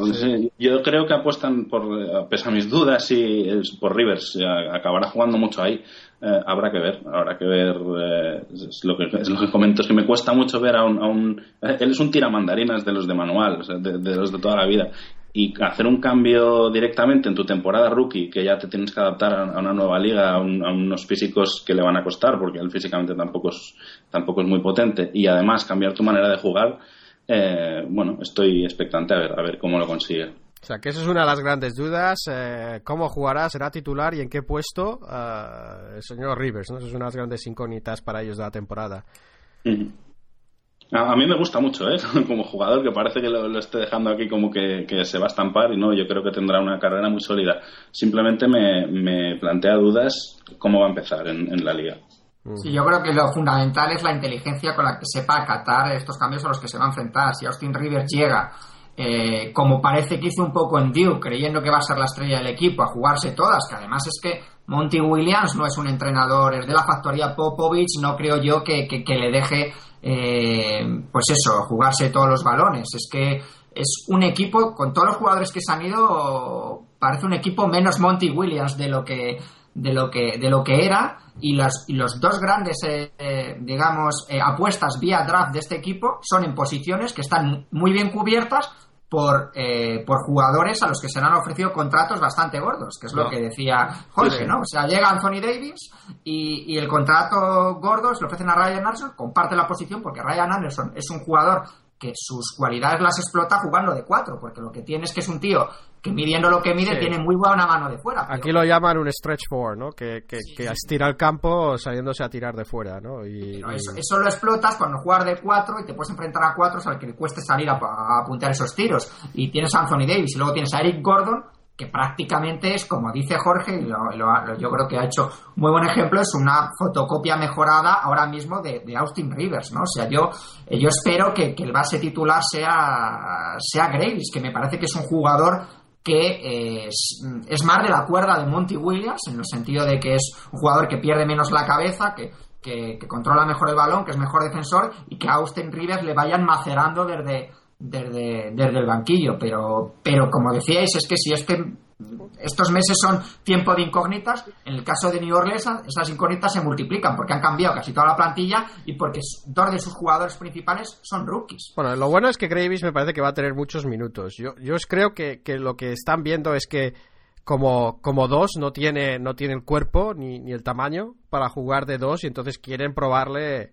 a ver si pueden forzarle a ser un uno efectivo eh, pero claro, que como decís vosotros, sus instintos son más de, escolta, ¿no? Más de escolta anotador que, eh, que de base, ¿no? Pero bueno, eh, yo creo que sea lo que sea lo que hagan, desde luego que Gravis por ahora, a no ser que fichen a un tercer base, va a tener muchos minutos y Gravis es un hombre que normalmente cuando juega cumple. Eh, y cumple muy bien a veces y es uno de esos que tiene, tiene una valentía ¿no? en el campo, que no se achanta, no se, no se, no se, no se deja intimidar ante nada y suele, suele dar réditos a su equipo. Pero, pero vamos, sigamos, sigamos con esta plantilla porque tienen, tienen también dos hombres que son, están, digamos, para mí, ante la última oportunidad en su camino, un poco, que es, eh, que es Xavier Henry y, y Robin López, ¿no? Xavier Henry, que fue una elección alta del draft, que, que tuvo lesiones y nunca llegó a, digamos, a, a cumplir con lo prometido, y Robin López, que bueno, que todos hemos visto ha tenido amplios minutos para demostrar eh, todo lo que fuera y la verdad es que desde Cortat llegó, le quitó el puesto en los Suns el año pasado y la verdad es que no, no ha llegado a, convencer. Sí, eh, como, como decir Robin López, tiene que, tiene que decir, eh, bueno, demostrar ya qué va a ser en, en NBA, si va a ser un jugador residual de rol eh, con una función muy específica, porque él, él en defensa sí puede aportar algo más, o, dar un paso adelante y, se convierte en un, en un posible titular. Ya, no estrella, ni, ni siquiera parecido a su hermano, que, su hermano tiene mucho más talento, pero tiene que acabar de definirse. Es un jugador eh, un jugador que es, para mí es una, una incógnita. Así que creo que, que a nivel defensivo va a poder eh, va a poder ofrecer bastante, sobre todo al lado de Davis. Eh, va a ser una zona una zona complicada donde entrar, pero pero hay que esperar más de, de él a- a- en, en la otra parte de- del campo a nivel ofensivo. Sí, no me sorprendería si, como dices tú, que acabaran Davis, de- Davis de 4 y, y López de 5 titular, por lo menos a principio de temporada, darle una otra oportunidad a López, ¿no? Porque es un hombre que, que, bueno, le están pagando más de 5 millones de dólares, no está mal, para lo Sí. que ha hecho. No, yo creo que él empezará, empezará de titular. Hay que ver también la evolución física de, de Anthony Davis. eh, si, si gana masa muscular, si la gana, cómo afecta a su juego, porque él quizá con esa envergadura eh, podría también disputar bastantes minutos de, de center, dependiendo de cómo, de cómo se adapte a, a la NBA, y eso permitiría a Ryan Anderson jugar en su posición. Eh, es, es complicado porque hay muchas variantes y jugadores que no está nada claro dónde, dónde van a pasar la mayoría de minutos. Sí, pero estoy un poco de acuerdo contigo que cojean en el puesto de base, no porque, porque Gravy sea malo, sino simplemente porque es que no tienen un base y medio en la plantilla. Sí, sí, sí, exacto. Y Gravis es un jugador eh, que lo ha hecho bien en, en sus eh, los minutos que ha tenido, ¿no? ha jugado bastantes minutos, pero pero atléticamente tiene problemas de- delante de, de según qué bases y si y si tu escolta bueno Gordon Gordon sí puede defender no, no es un, no es muy alto pero sí tiene tiene un paso lateral rápido hay que hay que ver la cantidad de minutos que puede jugar Gravis y quién va y quién va a suplirle cuando no esté él Y tú, yo, yo por ejemplo, espero una gran temporada de, de, de Eric Gordon, ¿no? Eh, lo llevo diciendo tiempo, pero las lesiones la han impedido hasta ahora. Si está sano, esto puede ser una temporada crítica para ver el techo de, de Eric Gordon. No sé qué te parece a ti. A mí Eric Gordon me parece eh, tercer eh, o cuarto mejor escolta de la liga. Me parece un jugador. eh, Toma ya, ahí estamos, Jorge. Yo eso lo dije en mi día y Chechu me, claro, Chechu me no, atacó. yo soy también fan de Erin Gordon, me parece un jugador que da un rendimiento, bueno, regular, espectacular. Ahora me parece un poquito marca blanca, ¿eh? Un poquito... No sé, blanca. o sea, un poquito marca blanca, sí, sí, sí. Ah, quiero decir que Tradúceme. le falta un pasito, ¿no? Para ser, para ser eh, un- uno de los grandes, pero bueno, Jorge, eh, Yo, Yo sobre todo me refiero a que, a ver, tú puedes decir claramente que Dwayne Wade y Kobe Bryant son mejores jugadores, es que no, no- es, es una cosa obvia, pero él puede discutir a cualquier otro jugador que no sea estos dos, eh, James Harden, Monta Ellis, que igual son los que se me, se me ocurren así que puedan producir ofensivamente a su nivel, puede discutírselo o puede, puedes argumentar con, con argumentos de peso eh, que, que, que está ahí, que está en, esa, en ese top 5 fácilmente. Sí, bueno, yo no le ha faltado continuidad, ¿no? Y un poco de suerte con las lesiones, así que eso habrá que ver si consigue ese ritmo, pero vamos, yo estoy más cerca de tu opinión que, que, que de la de Chechu. No, no, yo, o sea, a mí Eric Gordon me parece un grandísimo jugador. Pues ya es tarde, Chechu. No, lo que me quiero referir es que le tengo que ver eh, bajo grandes focos, ¿no? O sea, de momento... Pues este año no, va, no lo va a ha, tener. ha- ha hecho grandes temporadas en los Clippers, digamos, pre-explosión Griffin y pre- pre-Chris Paul. Eh, ha hecho muy buenos números, ha estado siempre 20, 20 y tantos puntos. Y bueno, en, en- New Orleans, eh, lo, que, lo poco que ha jugado también. Pero yo quiero verle si es un jugador que es capaz de resolver partidos, pues bueno, ¿no? Digamos, de, de, de gran calado, ¿no? De, de nivel superior. Y me temo que lo que decís vosotros, quizá no, no la vayamos a ver esta temporada en New Orleans, pero bueno, si se meten en playoff, eh, que lo veo difícil, que lo veo difícil, pero, pero bueno. Cuatro años, 58 millones para Gordon. ¿Mucho? ¿Poco? Es que eh, lo- a, a colación de lo que comentaba antes, de, de- de situarlo tan arriba en el escalafón de, de escoltas, es que no, no, no hay. La liga está, está muy coja en esa posición de jugadores diferenciales. Entonces, yo creo que es lo que, lo que hay que pagar por, por uno de los mejores escoltas que habían en el mercado. ¿Y tú, Chechu? ¿Qué No, o sea, que-? No, no, pero sí que me parece que se los merece viendo lo que están pagando a otro tipo de jugadores. eh, Lo sí, sí, sí. Si Harden se plantea y no le van a pagar esa cantidad por, por cuestiones más de, de, digamos, la composición de la plantilla, el salario de la plantilla, que por cómo está el mercado, creo que Gordon ahora mismo sí, sí que se merece esa, esa. O sea, yo que no, a lo mejor no pienso que está entre los cuatro mejores escoltas de la liga, pero desde luego sí está entre los mejores escoltas de la liga. A lo mejor decir 10 es mucho, pero decir 7, 8 sí, desde luego. O sea que yo creo que sí se merece esa cantidad. Perfecto. Bueno, sigue, sigue, Jorge, que te vamos, eh, te vamos por las zancadillas, ya te avisamos, así que... ¿Qué más? Hombre, pa- lo, lo más interesante y por lo que la gente va a seguir más a, a New Orleans este año será por, por Anthony Davis, eh, está claro. Es el, el- el jugador más mediático, ya, ya venden su camiseta, ya ha registrado una cosa que me parece un poco friki con sus, con sus cejas, un montón de marcas eh, que, que contienen la palabra Brow. Y, y es de lo que todo el mundo estará pendiente. Yo creo que él podrá, el, el impacto de, de Anthony Davis será inmediato, nada más llegar en la partera defensiva. Eh, tiene unos brazos, eh, no sé si, si habéis visto una foto que, que hay por internet en- en- con una serie de balones para, para ver la, la anchura de brazos que tiene y es realmente espectacular.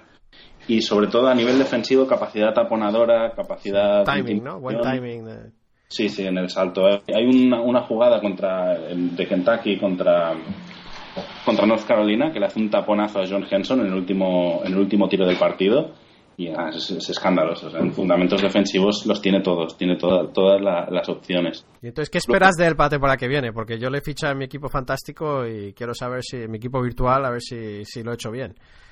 Yo creo, yo creo que sí, ¿eh? Además en el equipo que ha caído a tener, eh, incluso tendrá hasta tiros, algo que en otro equipo lo tendría más difícil, pero, pero yo- sobre todo a nivel defensivo me parece un, un jugador que, que puede marcar época y a nivel ofensivo está crudo, está muy crudo, tiene muy poquitos movimientos, incluso a veces, a, a mí al menos me da la sensación de que es un poquito blandito de manos a nivel ofensivo.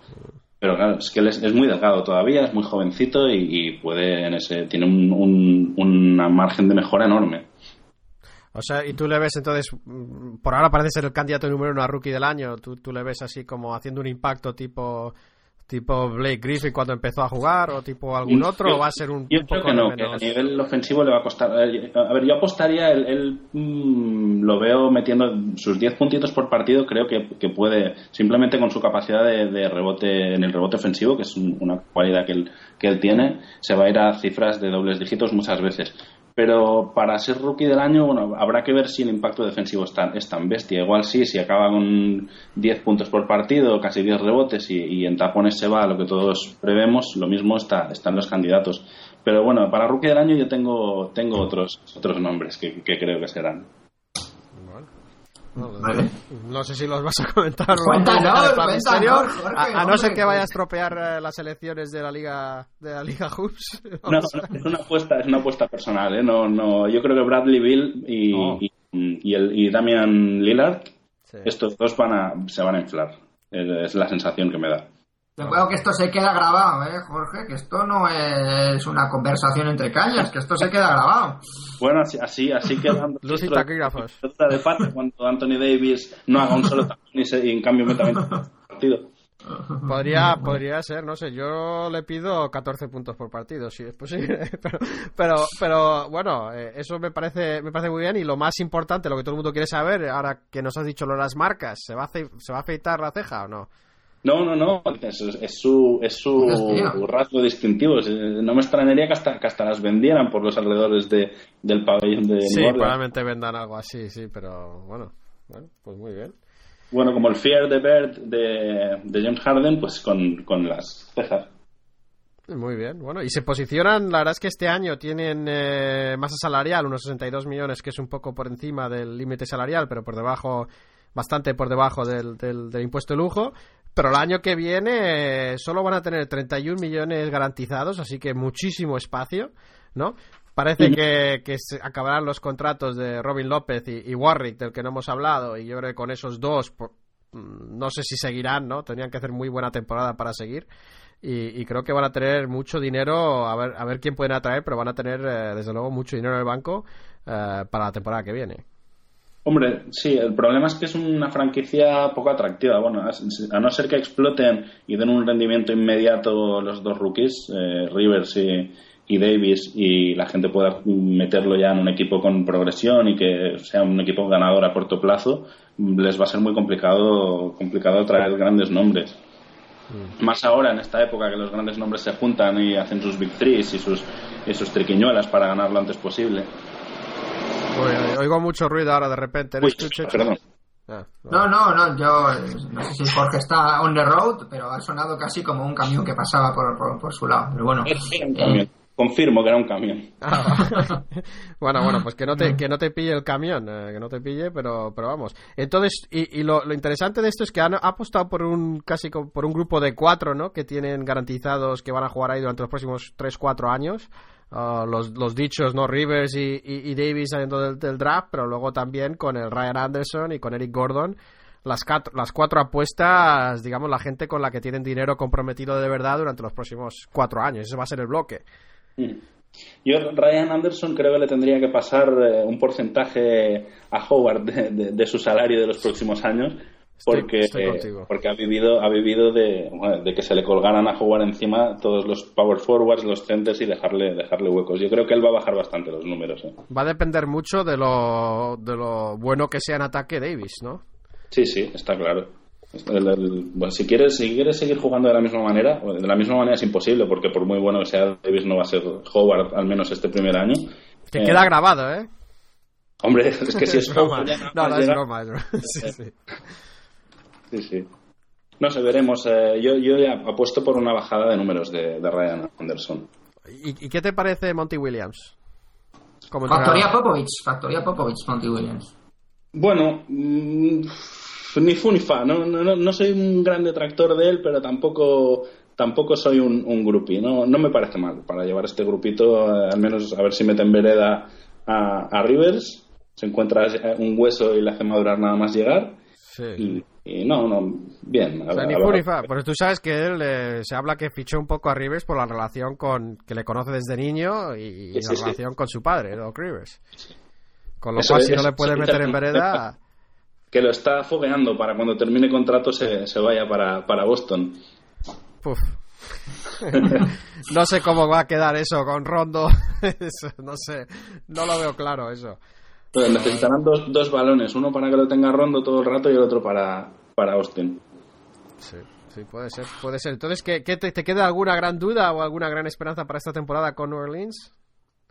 Pues eh, ver, a ver, yo es que me, me gustaba mucho en su momento Hakim Warwick, pero ya son demasiados años esperando que vuelva, que vuelva a lo que apuntaba en, en Memphis. El apodo en inglés de, de Hakim Warwick es The Human Pogo Stick, ¿no? Es un poco, es el, es como, bueno, no lo voy a traducir, es demasiado difícil, pero es un saltarín. Es un Sí, saltarín es- saltimbanqui. Sí, y bueno, y ver a ver al, un jugador que, por lo menos a mí me parece un jugador muy honrado, que hace, hace o intenta hacer lo que sabe y, y que tiene, yo creo que tiene también cierto margen de mejora, sobre todo a nivel defensivo. Él es un atleta, un atleta que puede, puede responder eh, en, la, en, la- en tu propia zona, o sea, es un tío que salta, un tío que corre, que tiene un buen desplazamiento lateral y habrá que ver si, si puede tirar un poquito mejor. Sí, la verdad es que lo que hemos dicho que flojean el puesto de base, la verdad es que tampoco tiene un alero prototípico, ¿no? No tiene un alero claro. Eh, tienen No. cuatro, si tienen doses, si tienen, ¿no? Pero no tienen, no tienen base y tres, no tienen, no, No. tienen mucho. A mí no, a mí no, para mí puede tener opciones, eh, pero muy bien, muy bien. ¿Y qué más? ¿Qué nos queda? La predicción. La predicción, claro, importante. Ay, la predicción. La predicción es complicado. Yo le daría, pues, eh, 35 victorias. Bueno, eso no está mal. 35. Sí, hay que ser un poco optimistas. Sí, 35. Seguramente no lleguen, pero bueno, vamos a, a tirar por, por alto. ¿Y tú, Chechu? Yo le doy, pues que es muy difícil esta, este, estar de nota, porque ya decimos son muchos interrogantes. Yo le doy 30. O sea, no, no comparto la opinión de Larry Brown que decía que Anthony Davis iba a sumar cuántas victorias más para Las que fuera para llegar a playoff, ¿no? Sí, sí, una, una, una burrada. Pues así tendría que... que... tendría que más de 40 en el oeste, 40 y más de 50 en Pero lo bueno es que no tienen presión, que está claro que es una temporada de inicio de una etapa, que también yo creo que es importante comentar que ya ha dejado de ser una franquicia intervenida, entre comillas, por la liga, ya tiene propietario, con lo cual eso quizá les dé más tranquilidad y Sí, un también... propietario que ha ganado la Liga de Fútbol Americano, Sí, ¿no? sí, Es, un eh, poquito más de optimismo y, y yo creo que es lo que necesita el equipo y la ciudad. Y, bueno, yo creo que 30 victorias, lógicamente, fuera de playoff, pero, pero espero, espero cosas, sobre todo de Anthony Davis, de Austin Rivers, ya digo, eh, incógnita al cuadrado. Vamos Quizás a se ver si- convierta en un Brandon Jennings, ¿no? Eh, Austin Rivers. Sí, pues en, en un equipo, a lo mejor un jugador de equipo pequeño, ¿no? Un anotador de, de equipo que pequeño, pero bueno, eh, veremos. Yo digo 30 victorias. Bueno, yo les tengo con 31 victorias, así que desgraciadamente una vez más me acerco un poco más a, o Chechu se acerca a mí, mejor dicho, eh, y, y habrá que ver. Bueno, eh, Jack, eh, yo creo que pasando página, no nos has dicho tu comida favorita. Mi comida favorita, pues eh, pff, eh, pasta con Roquefort. Ración de NBA y que os aproveche. Joder, la pasta, la verdad es que.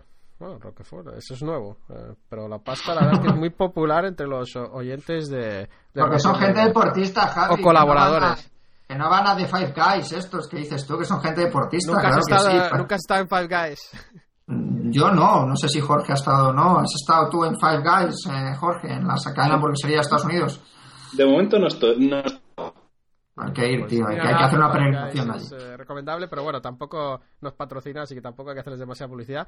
¿Y, ¿Y dónde, si es que nos escuchas de vez en cuando, desde dónde nos escuchas? Pues generalmente en el coche. Me bajo el, el- el podcast y de camino, de camino al trabajo, como trabajo lejos de casa, me da tiempo de sobra. Muy bien, muy bien, muy bien, porque eso era la verdad es que yo pensaba que la gente usaba así, pero parece que hay más formas, hay muchas más formas, eso es el, el planteamiento base. Y luego, si la gente te quiere seguir y tal, eh, tienes una cuenta de Twitter, un blog, algo que quieras eh, compartir aquí. Eh, no, tengo Facebook solamente y ya está. Bueno, pues en Facebook, eh, Jorge Román. Eh, nos, los pueden encontrar en nuestra página de vez en cuando, me imagino, o, o no, o no sé si estás en nuestra página, ¿verdad? Tengo. Eh, sí, sí, sí, en la página de Facebook sí, sí que estoy, sí. Ah, vale, perfecto. Pues, eh, pues muy bien, pues eh, muchas gracias. Eh, la verdad es que aunque seas de los Celtics, eh, no pasa nada, nos podemos todos llevar bien. Esto es baloncesto. Sí, hombre, claro.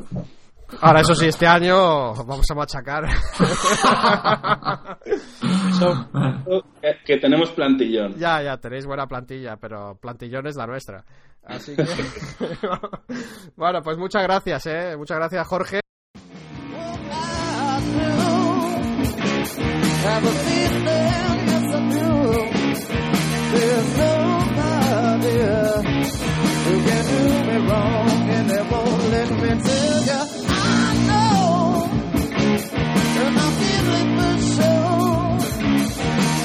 do me good, yes I will.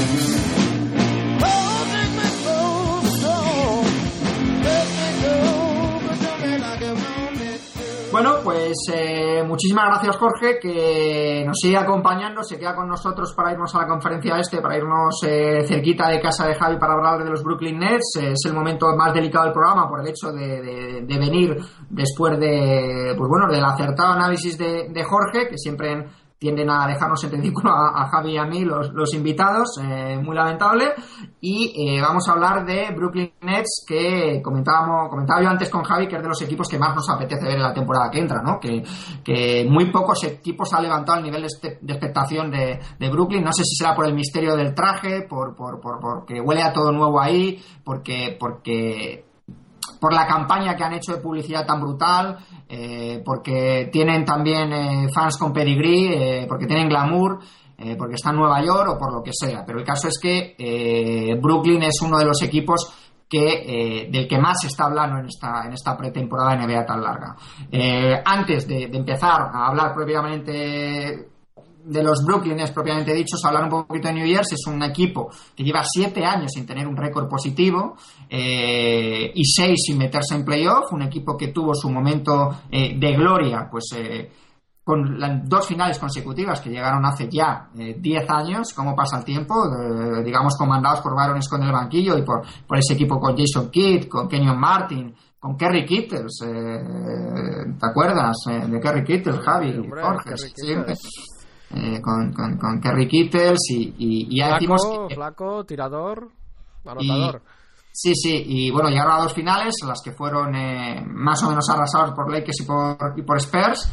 Yo creo que, que eran un buen equipo, pero que también se beneficiaron de, de- de que en ese momento en la conferencia este había no había prácticamente ningún ningún gran equipo y incluso en esos tiempos es un equipo que no ha sabido que no supo nunca conectar con, con la ciudad eso nos puede hablar bien Javi porque porque la verdad es que no estaba muy arriesgada muy muy arraigado y que y que incluso en esos tiempos de vino y rosas eh, tampoco llenaban el campo con asiduidad eh, así que así que ya decimos que Son es un famosos equipo por ir a animar al equipo contrario.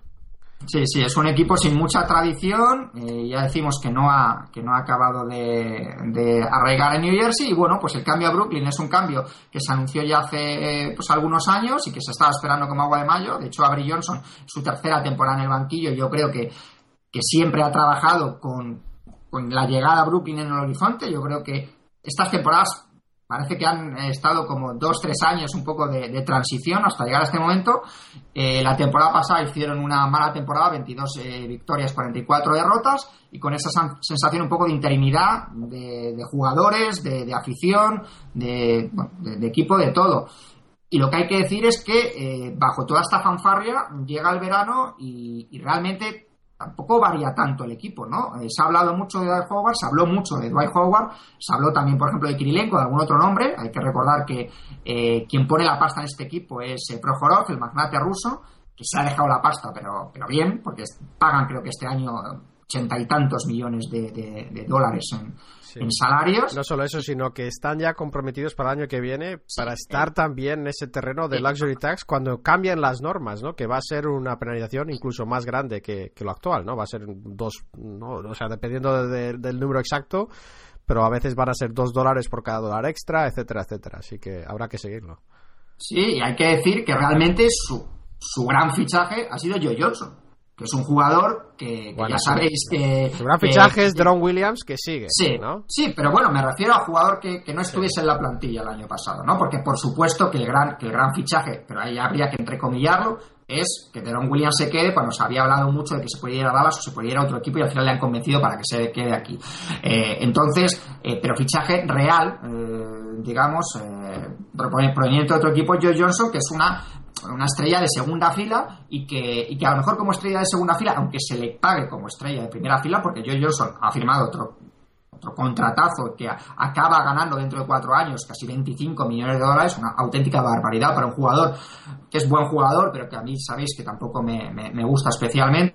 Me parece que sí puede dar un rendimiento más acorde a lo que es quizá New Jersey, como porque aquí no va a ser el- la figura del equipo, aquí la figura del equipo es Deron Williams. Deron Williams, eh, que como decía Javi, y lo que hay que decir es que los movimientos de, de Brooklyn, perdón, y de New Jersey ha sido fichar a Joe Johnson y luego renovar a Deron Williams, a Brook López, a Chris Humphries y a Gerald Wallace. Y- Eso es claro. Bueno, y, y Eh, evitar, evitar perder a Marshawn Brooks, ¿no? Que es una de sus promesas. Exactamente, Marson Brook, que hizo una muy buena primera temporada, ya hablábamos de él como una revelaciones de los rookies, en el sentido que no se había hablado mucho de él, y es un jugador muy fino, eh, buen tirador y que, y que puede aportar. Luego ha ido cogiendo retazos como Andrew Blatch, como Josh Childress, del que hablábamos antes, como, y bueno, pues un Misa Teletovic, que es un buen jugador eh, proveniente de, de- de, bueno, en este caso de, de Vitoria, eh, pero bueno, tiene un gran 5 inicial, eh, tiene y luego tiene un banquillo pues un poquito un poquito más un poquito más flojo. Yendo al 5 inicial Deron Williams también parece el mejor base de la liga. Mm, sé que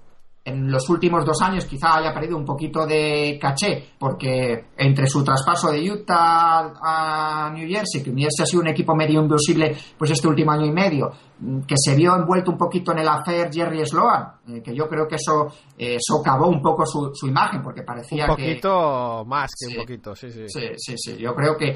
Entonces, pero para mí, Deron Williams es el mejor base de la liga en cuanto a condiciones. Quizá no, a lo mejor no en cuanto a, a resultados los, los últimos años, pero es un jugador súper completo que puede tirar, que puede penetrar, ¿Qué- que es potente. eh, ¿Qué te parece a ti, Jorge? ¿Mejor, mejor base de la liga? Seguro top 2, por lo menos. Yo estoy muy, muy de acuerdo con lo que ha dicho eh, Chechu de por condiciones. Creo que es el, el base que tiene unas condiciones eh, de- en todos los aspectos más notables de la NBA, pero me falta también verlo, eh, esto, por eso esta temporada es muy importante, en un equipo top, dijésemos, en un equipo con aspiraciones y jugándosela en, en momentos importantes. Como, como fundamentos y como, como herramientas para, para ser eh, base, me parece también el mejor, sin, Es duda. eh, además. comparado, o sea, Rondo peor que él, ¿no? Rondo tiene muchas más carencias que Deron Williams. Pero mejor o peor. A mí me gusta más, Esto pero es como la policía. Aquí Bueno, eh, a ver, esto fuera de contexto puede parecer una pregunta normal. Javi está pinchando a Jorge por el tema de, de- No, de estoy que Rondo viendo es el- hasta dónde llega la lealtad. bueno, bueno, pues pasado eso, yo creo que Deron Williams, eh, si se centra, si ya sabe que se va a quedar aquí unos años, eh, con el subidón que supone pues la mudanza a Brooklyn, eh, que acaba de ganar una medalla, que él, ya decimos, esté lo suficientemente motivado, es un jugador como para liderar cualquier franquicia de la liga. Yo creo que va a ser yo- una gran temporada. ¿eh? Yo creo Sí, que sí, ahora, sí, sin bromas, eh, tiene, lo tiene todo, como dices tú, viniendo de eso un poco una época oscura, habiendo renovado primer año en Brooklyn, eh, con mejores compañeros. Yo creo que va a hacer una temporada espectacular. Sí. Y, y bueno, luego Joe Johnson, ya decimos que es un jugador que como segunda tercera opción, pues es muy válido. Eh, Gerald Wallace es un 3 que siempre cumple, que además suple carencias de, de- de que pueda tener el equipo, sobre todo en el rebote, que aunque tienen a Chris Humphries, Brook López, la otra gran renovación del verano, una de las otras grandes renovaciones del verano, eh, ofensivamente de cara al aro es de los mejores pibos de la liga, yo podría decir a lo mejor que top 5, Y pero se, luego se perdió luego- mucha de la temporada pasada, ¿no? O sea que es- Ah, la temporada pasada jugó cuatro o cinco partidos, eh, con lo cual prácticamente como si se lo hubiese perdido, porque llegó, eh, metió en un partido 39 puntos creo, y luego se volvió a lesionar, pero ya hablábamos la temporada pasada de que un jugador que es capaz de promediar veintitantos puntos por partido, pues en rebotes estaba en menos de cinco, o sea, eh, que, tanto en cuanto a rebote como defensivamente es un jugador pues, eh, pues bueno, que, que presenta carencias, pero que eh, Chris Humphries, eh, que es el típico jugador que ha sacado tajada de la situación, es decir, anda que no conocemos a jugadores de este tipo, es decir, que hacen números en equipos que no van a ningún sitio. Y el tío, que es un jugador limitadito, pues ha hecho su trabajo, ha hecho dos temporadas seguidas con dobles dígitos, sin tampoco sin excesivas, eh, bueno, sin excesivas locuras. La temporada pasada hizo 14 puntos, 11 rebotes, que está muy bien, pero es que le han firmado por 12 millones de dólares. Bueno, es uno de los mejores basureros de la NBA. Sí, eh, pero- Es lo que hace, se faja sobre todo en el rebote, ¿no? Y se- es, es su máximo componente. Y luego las canastas que mete suelen ser, pues eso, de, de rebote ofensivo o de alguna asistencia. Eh, es un jugador un poco, como dices tú, limitado, pero también es un jugador que trabaja mucho, ¿no? No es, no es uno de estos que, que- que está robando, ¿no? Eh, Es un jugador de esos que, que, es, que es- lucha a cada balón en cada partido. Sí, yo creo que complementa bien en el juego interior a, a, a Brook López en el sentido de que, bueno, pues eh, lo que le falta a Brook López es lo que le sobra a Chris Humphries, ¿no? Pero, Y luego- pero muy bien su agente, ¿eh? hay que, hay que reconocer Sí, la labor porque la verdad es que sí, 12 millones, parecía que, que no le iban a firmar y, y le acabaron dando más de lo que esperábamos.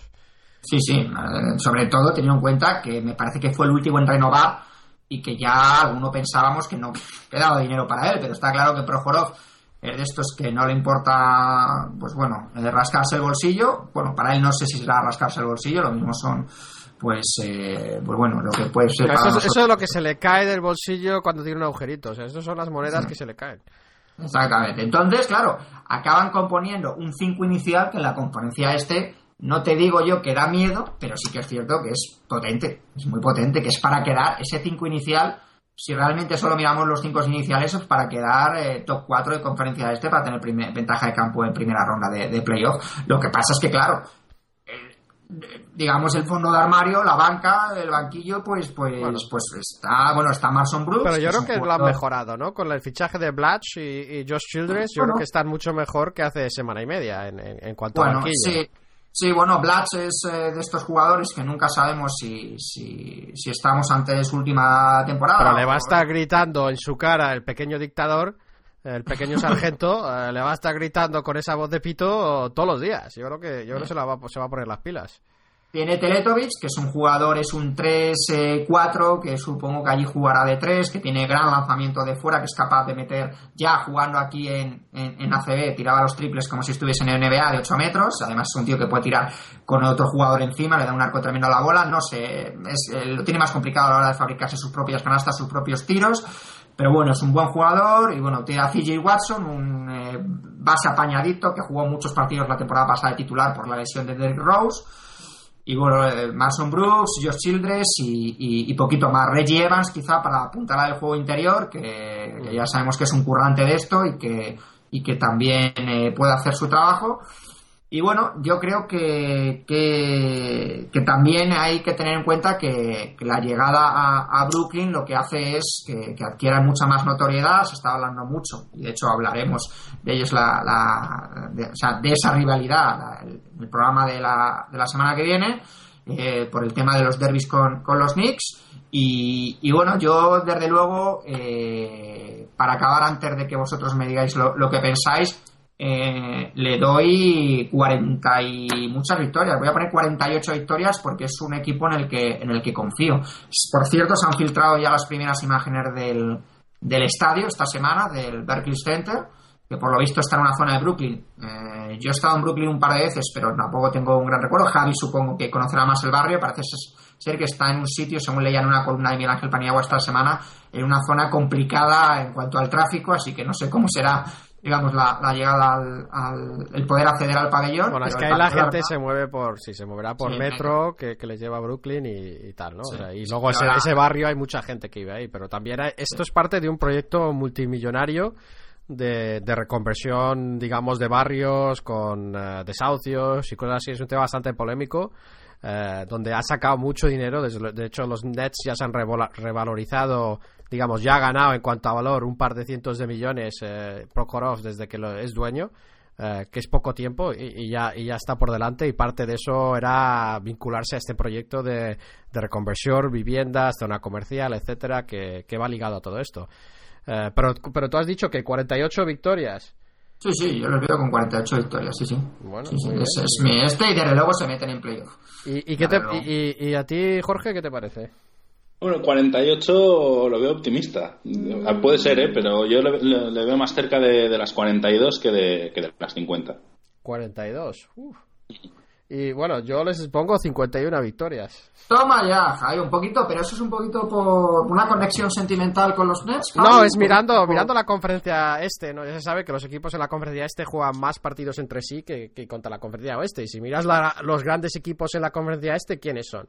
Está Chicago sin Rose, con lo cual no es uno de esos grandes equipos. Está Miami, están los Celtics y, y luego Indiana. Y, y- y veremos lo que hace Filadelfia, ¿no? Eh, Bueno, y los Knicks, ¿no? Un poquito. bueno, Knicks, yo los no. Knicks les, les pongo un peldaño por debajo de los Nets. eh. Ah, nos adelantas tu voto para la ración Villa, o sea, para el café Villa de la, de la Eh, semana pues que me viene. temo que sí. Mira que me gusta ponerlo al final, pero sí, yo les, yo, yo creo que tienen, como dices tú, uno de los mejores cinco de la conferencia y luego el banquillo a mí, con esas últimas incorporaciones, me gusta más que, que eso, que hace una semana y media.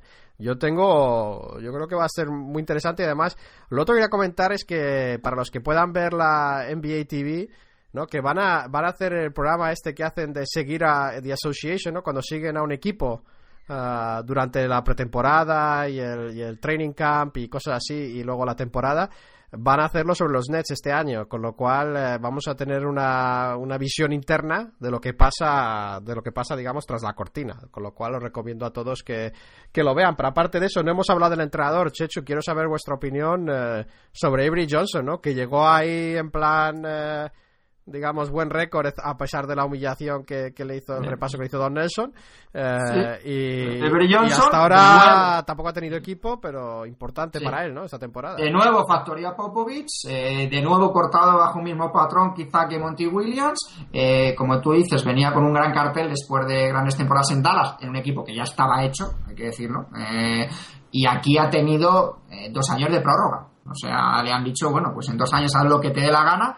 Incluso para mí eh, es sorprendente que se haya quedado, porque yo creo que, que podía haber hecho algo más. Y, y se encuentra ante claramente su reválida. Ahora ya eh, las expectativas están por las nubes eh, y ahora va a tener que ofrecer algo más que, que, que intensidad y que saber llevar el, el- el vestuario. Le van, a, le van a pedir victorias y le van a pedir playoff y le van a pedir inclusive un- hacer buen papel en playoff. Así que vamos a ver qué pasa con Avery Johnson. Jorge, ¿tú? ¿De, de tu agrado? Com- completamente de acuerdo. Tiene, tiene que, que, que dar un paso, un paso al frente y hacerlo bien. Se le ha terminado, se le ha terminado el tiempo de prueba, se le ha terminado las excusas y ahora, ahora tiene equipo. O sea que O sea, que temporada- o, o lo hace bien o es su última temporada en los Nets, ¿no? Yo creo que estamos todos un poco de acuerdo. Temporada clave entonces para, para Avery Johnson. Pues, pues muy bien. eh, yo creo que Chechu ya lo hemos hablado todo, ¿no? Sí, sí, yo creo que sí, que nos ha quedado un programa, vamos a ser poco, eh, digamos, no vamos a eh, no vamos a quedarnos en medias tintas, nos ha quedado un programa redondo, vamos a pecar de, de- de falta de humildad, eh, así que vamos a ver qué pasa con Brooklyn eh, el año que viene, deseando estamos, ya decimos, a empezar a ver el uniforme, que hemos visto el, el estadio que pinta muy bien y ver el uniforme, así que, así que yo creo que, salvo que queráis añadir algo, hasta aquí el a lento de esta semana. Y, y nada, Jorge, eh, de nuevo muchísimas eh, gracias eh, por estar aquí. Y, y nada, que sigas oyendo el programa y que Sí. y cu- cuidadito, que una vez que te reclutamos, te tenemos en el punto de mira, te tenemos en el radar, como dice Javi, y cualquier día te llamamos otra vez. sin ningún problema. ¿no? Ha, sido, ha sido un placer, eh, auténtico placer. Pues nada, muchísimas gracias y, y- y bueno, pues hasta la próxima. Como dice Chechu, ya estás, ya estás en el radar. Muy bien, hasta la próxima. Bueno, Chechu, ¿qué nos vas a poner, qué vamos a ponerles a los oyentes la semana que viene? Pues los oyentes les gusta nuestro menú veraniego. Eh, ya decimos que aunque algunos estemos ya casi casi en el en el otoño y la semana que viene, pues eh, simplemente anunciar los equipos, ¿no? Doble equipos plato fuerte, ¿no? Sí, bueno, atención porque el programa que viene tiene un peligro importante porque vamos a hablar de los Lakers. Eh, así que vamos a hablar con Jorge Quintero, que es el oyente que nos va a acompañar. Vamos a ver si Javi le, le- deja decir algo. Esperemos que, esperemos que sí. Y, y para compensar, ya que hablamos con, de los Lakers con un equipo con tanto glamour, vamos a hablar también de los Toronto Raptors. Así que nos vamos, de, nos vamos a ir de un extremo a otro.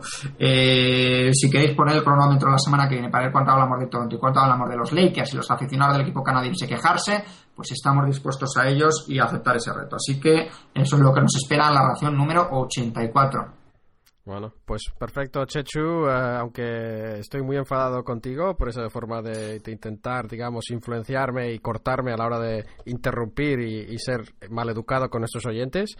Pero bueno, aparte de eso, decir que esto ha sido todo. Gracias por acompañarnos. Ya sabéis que podéis mandar vuestras sugerencias y comentarios a nuestra cuenta de correo electrónico comentarios arroba raciondenba.com que también que avisamos cuando publicamos los episodios. Avisamos tanto por Facebook, nuestra página Facebook, eh, sede del Café Villa, sede de todas estas discusiones, como ah, también por Twitter. Eh, podéis seguir a, a Chechu por su cuenta de Twitter, arroba astrochechu, y a mí por ración de NBAJ.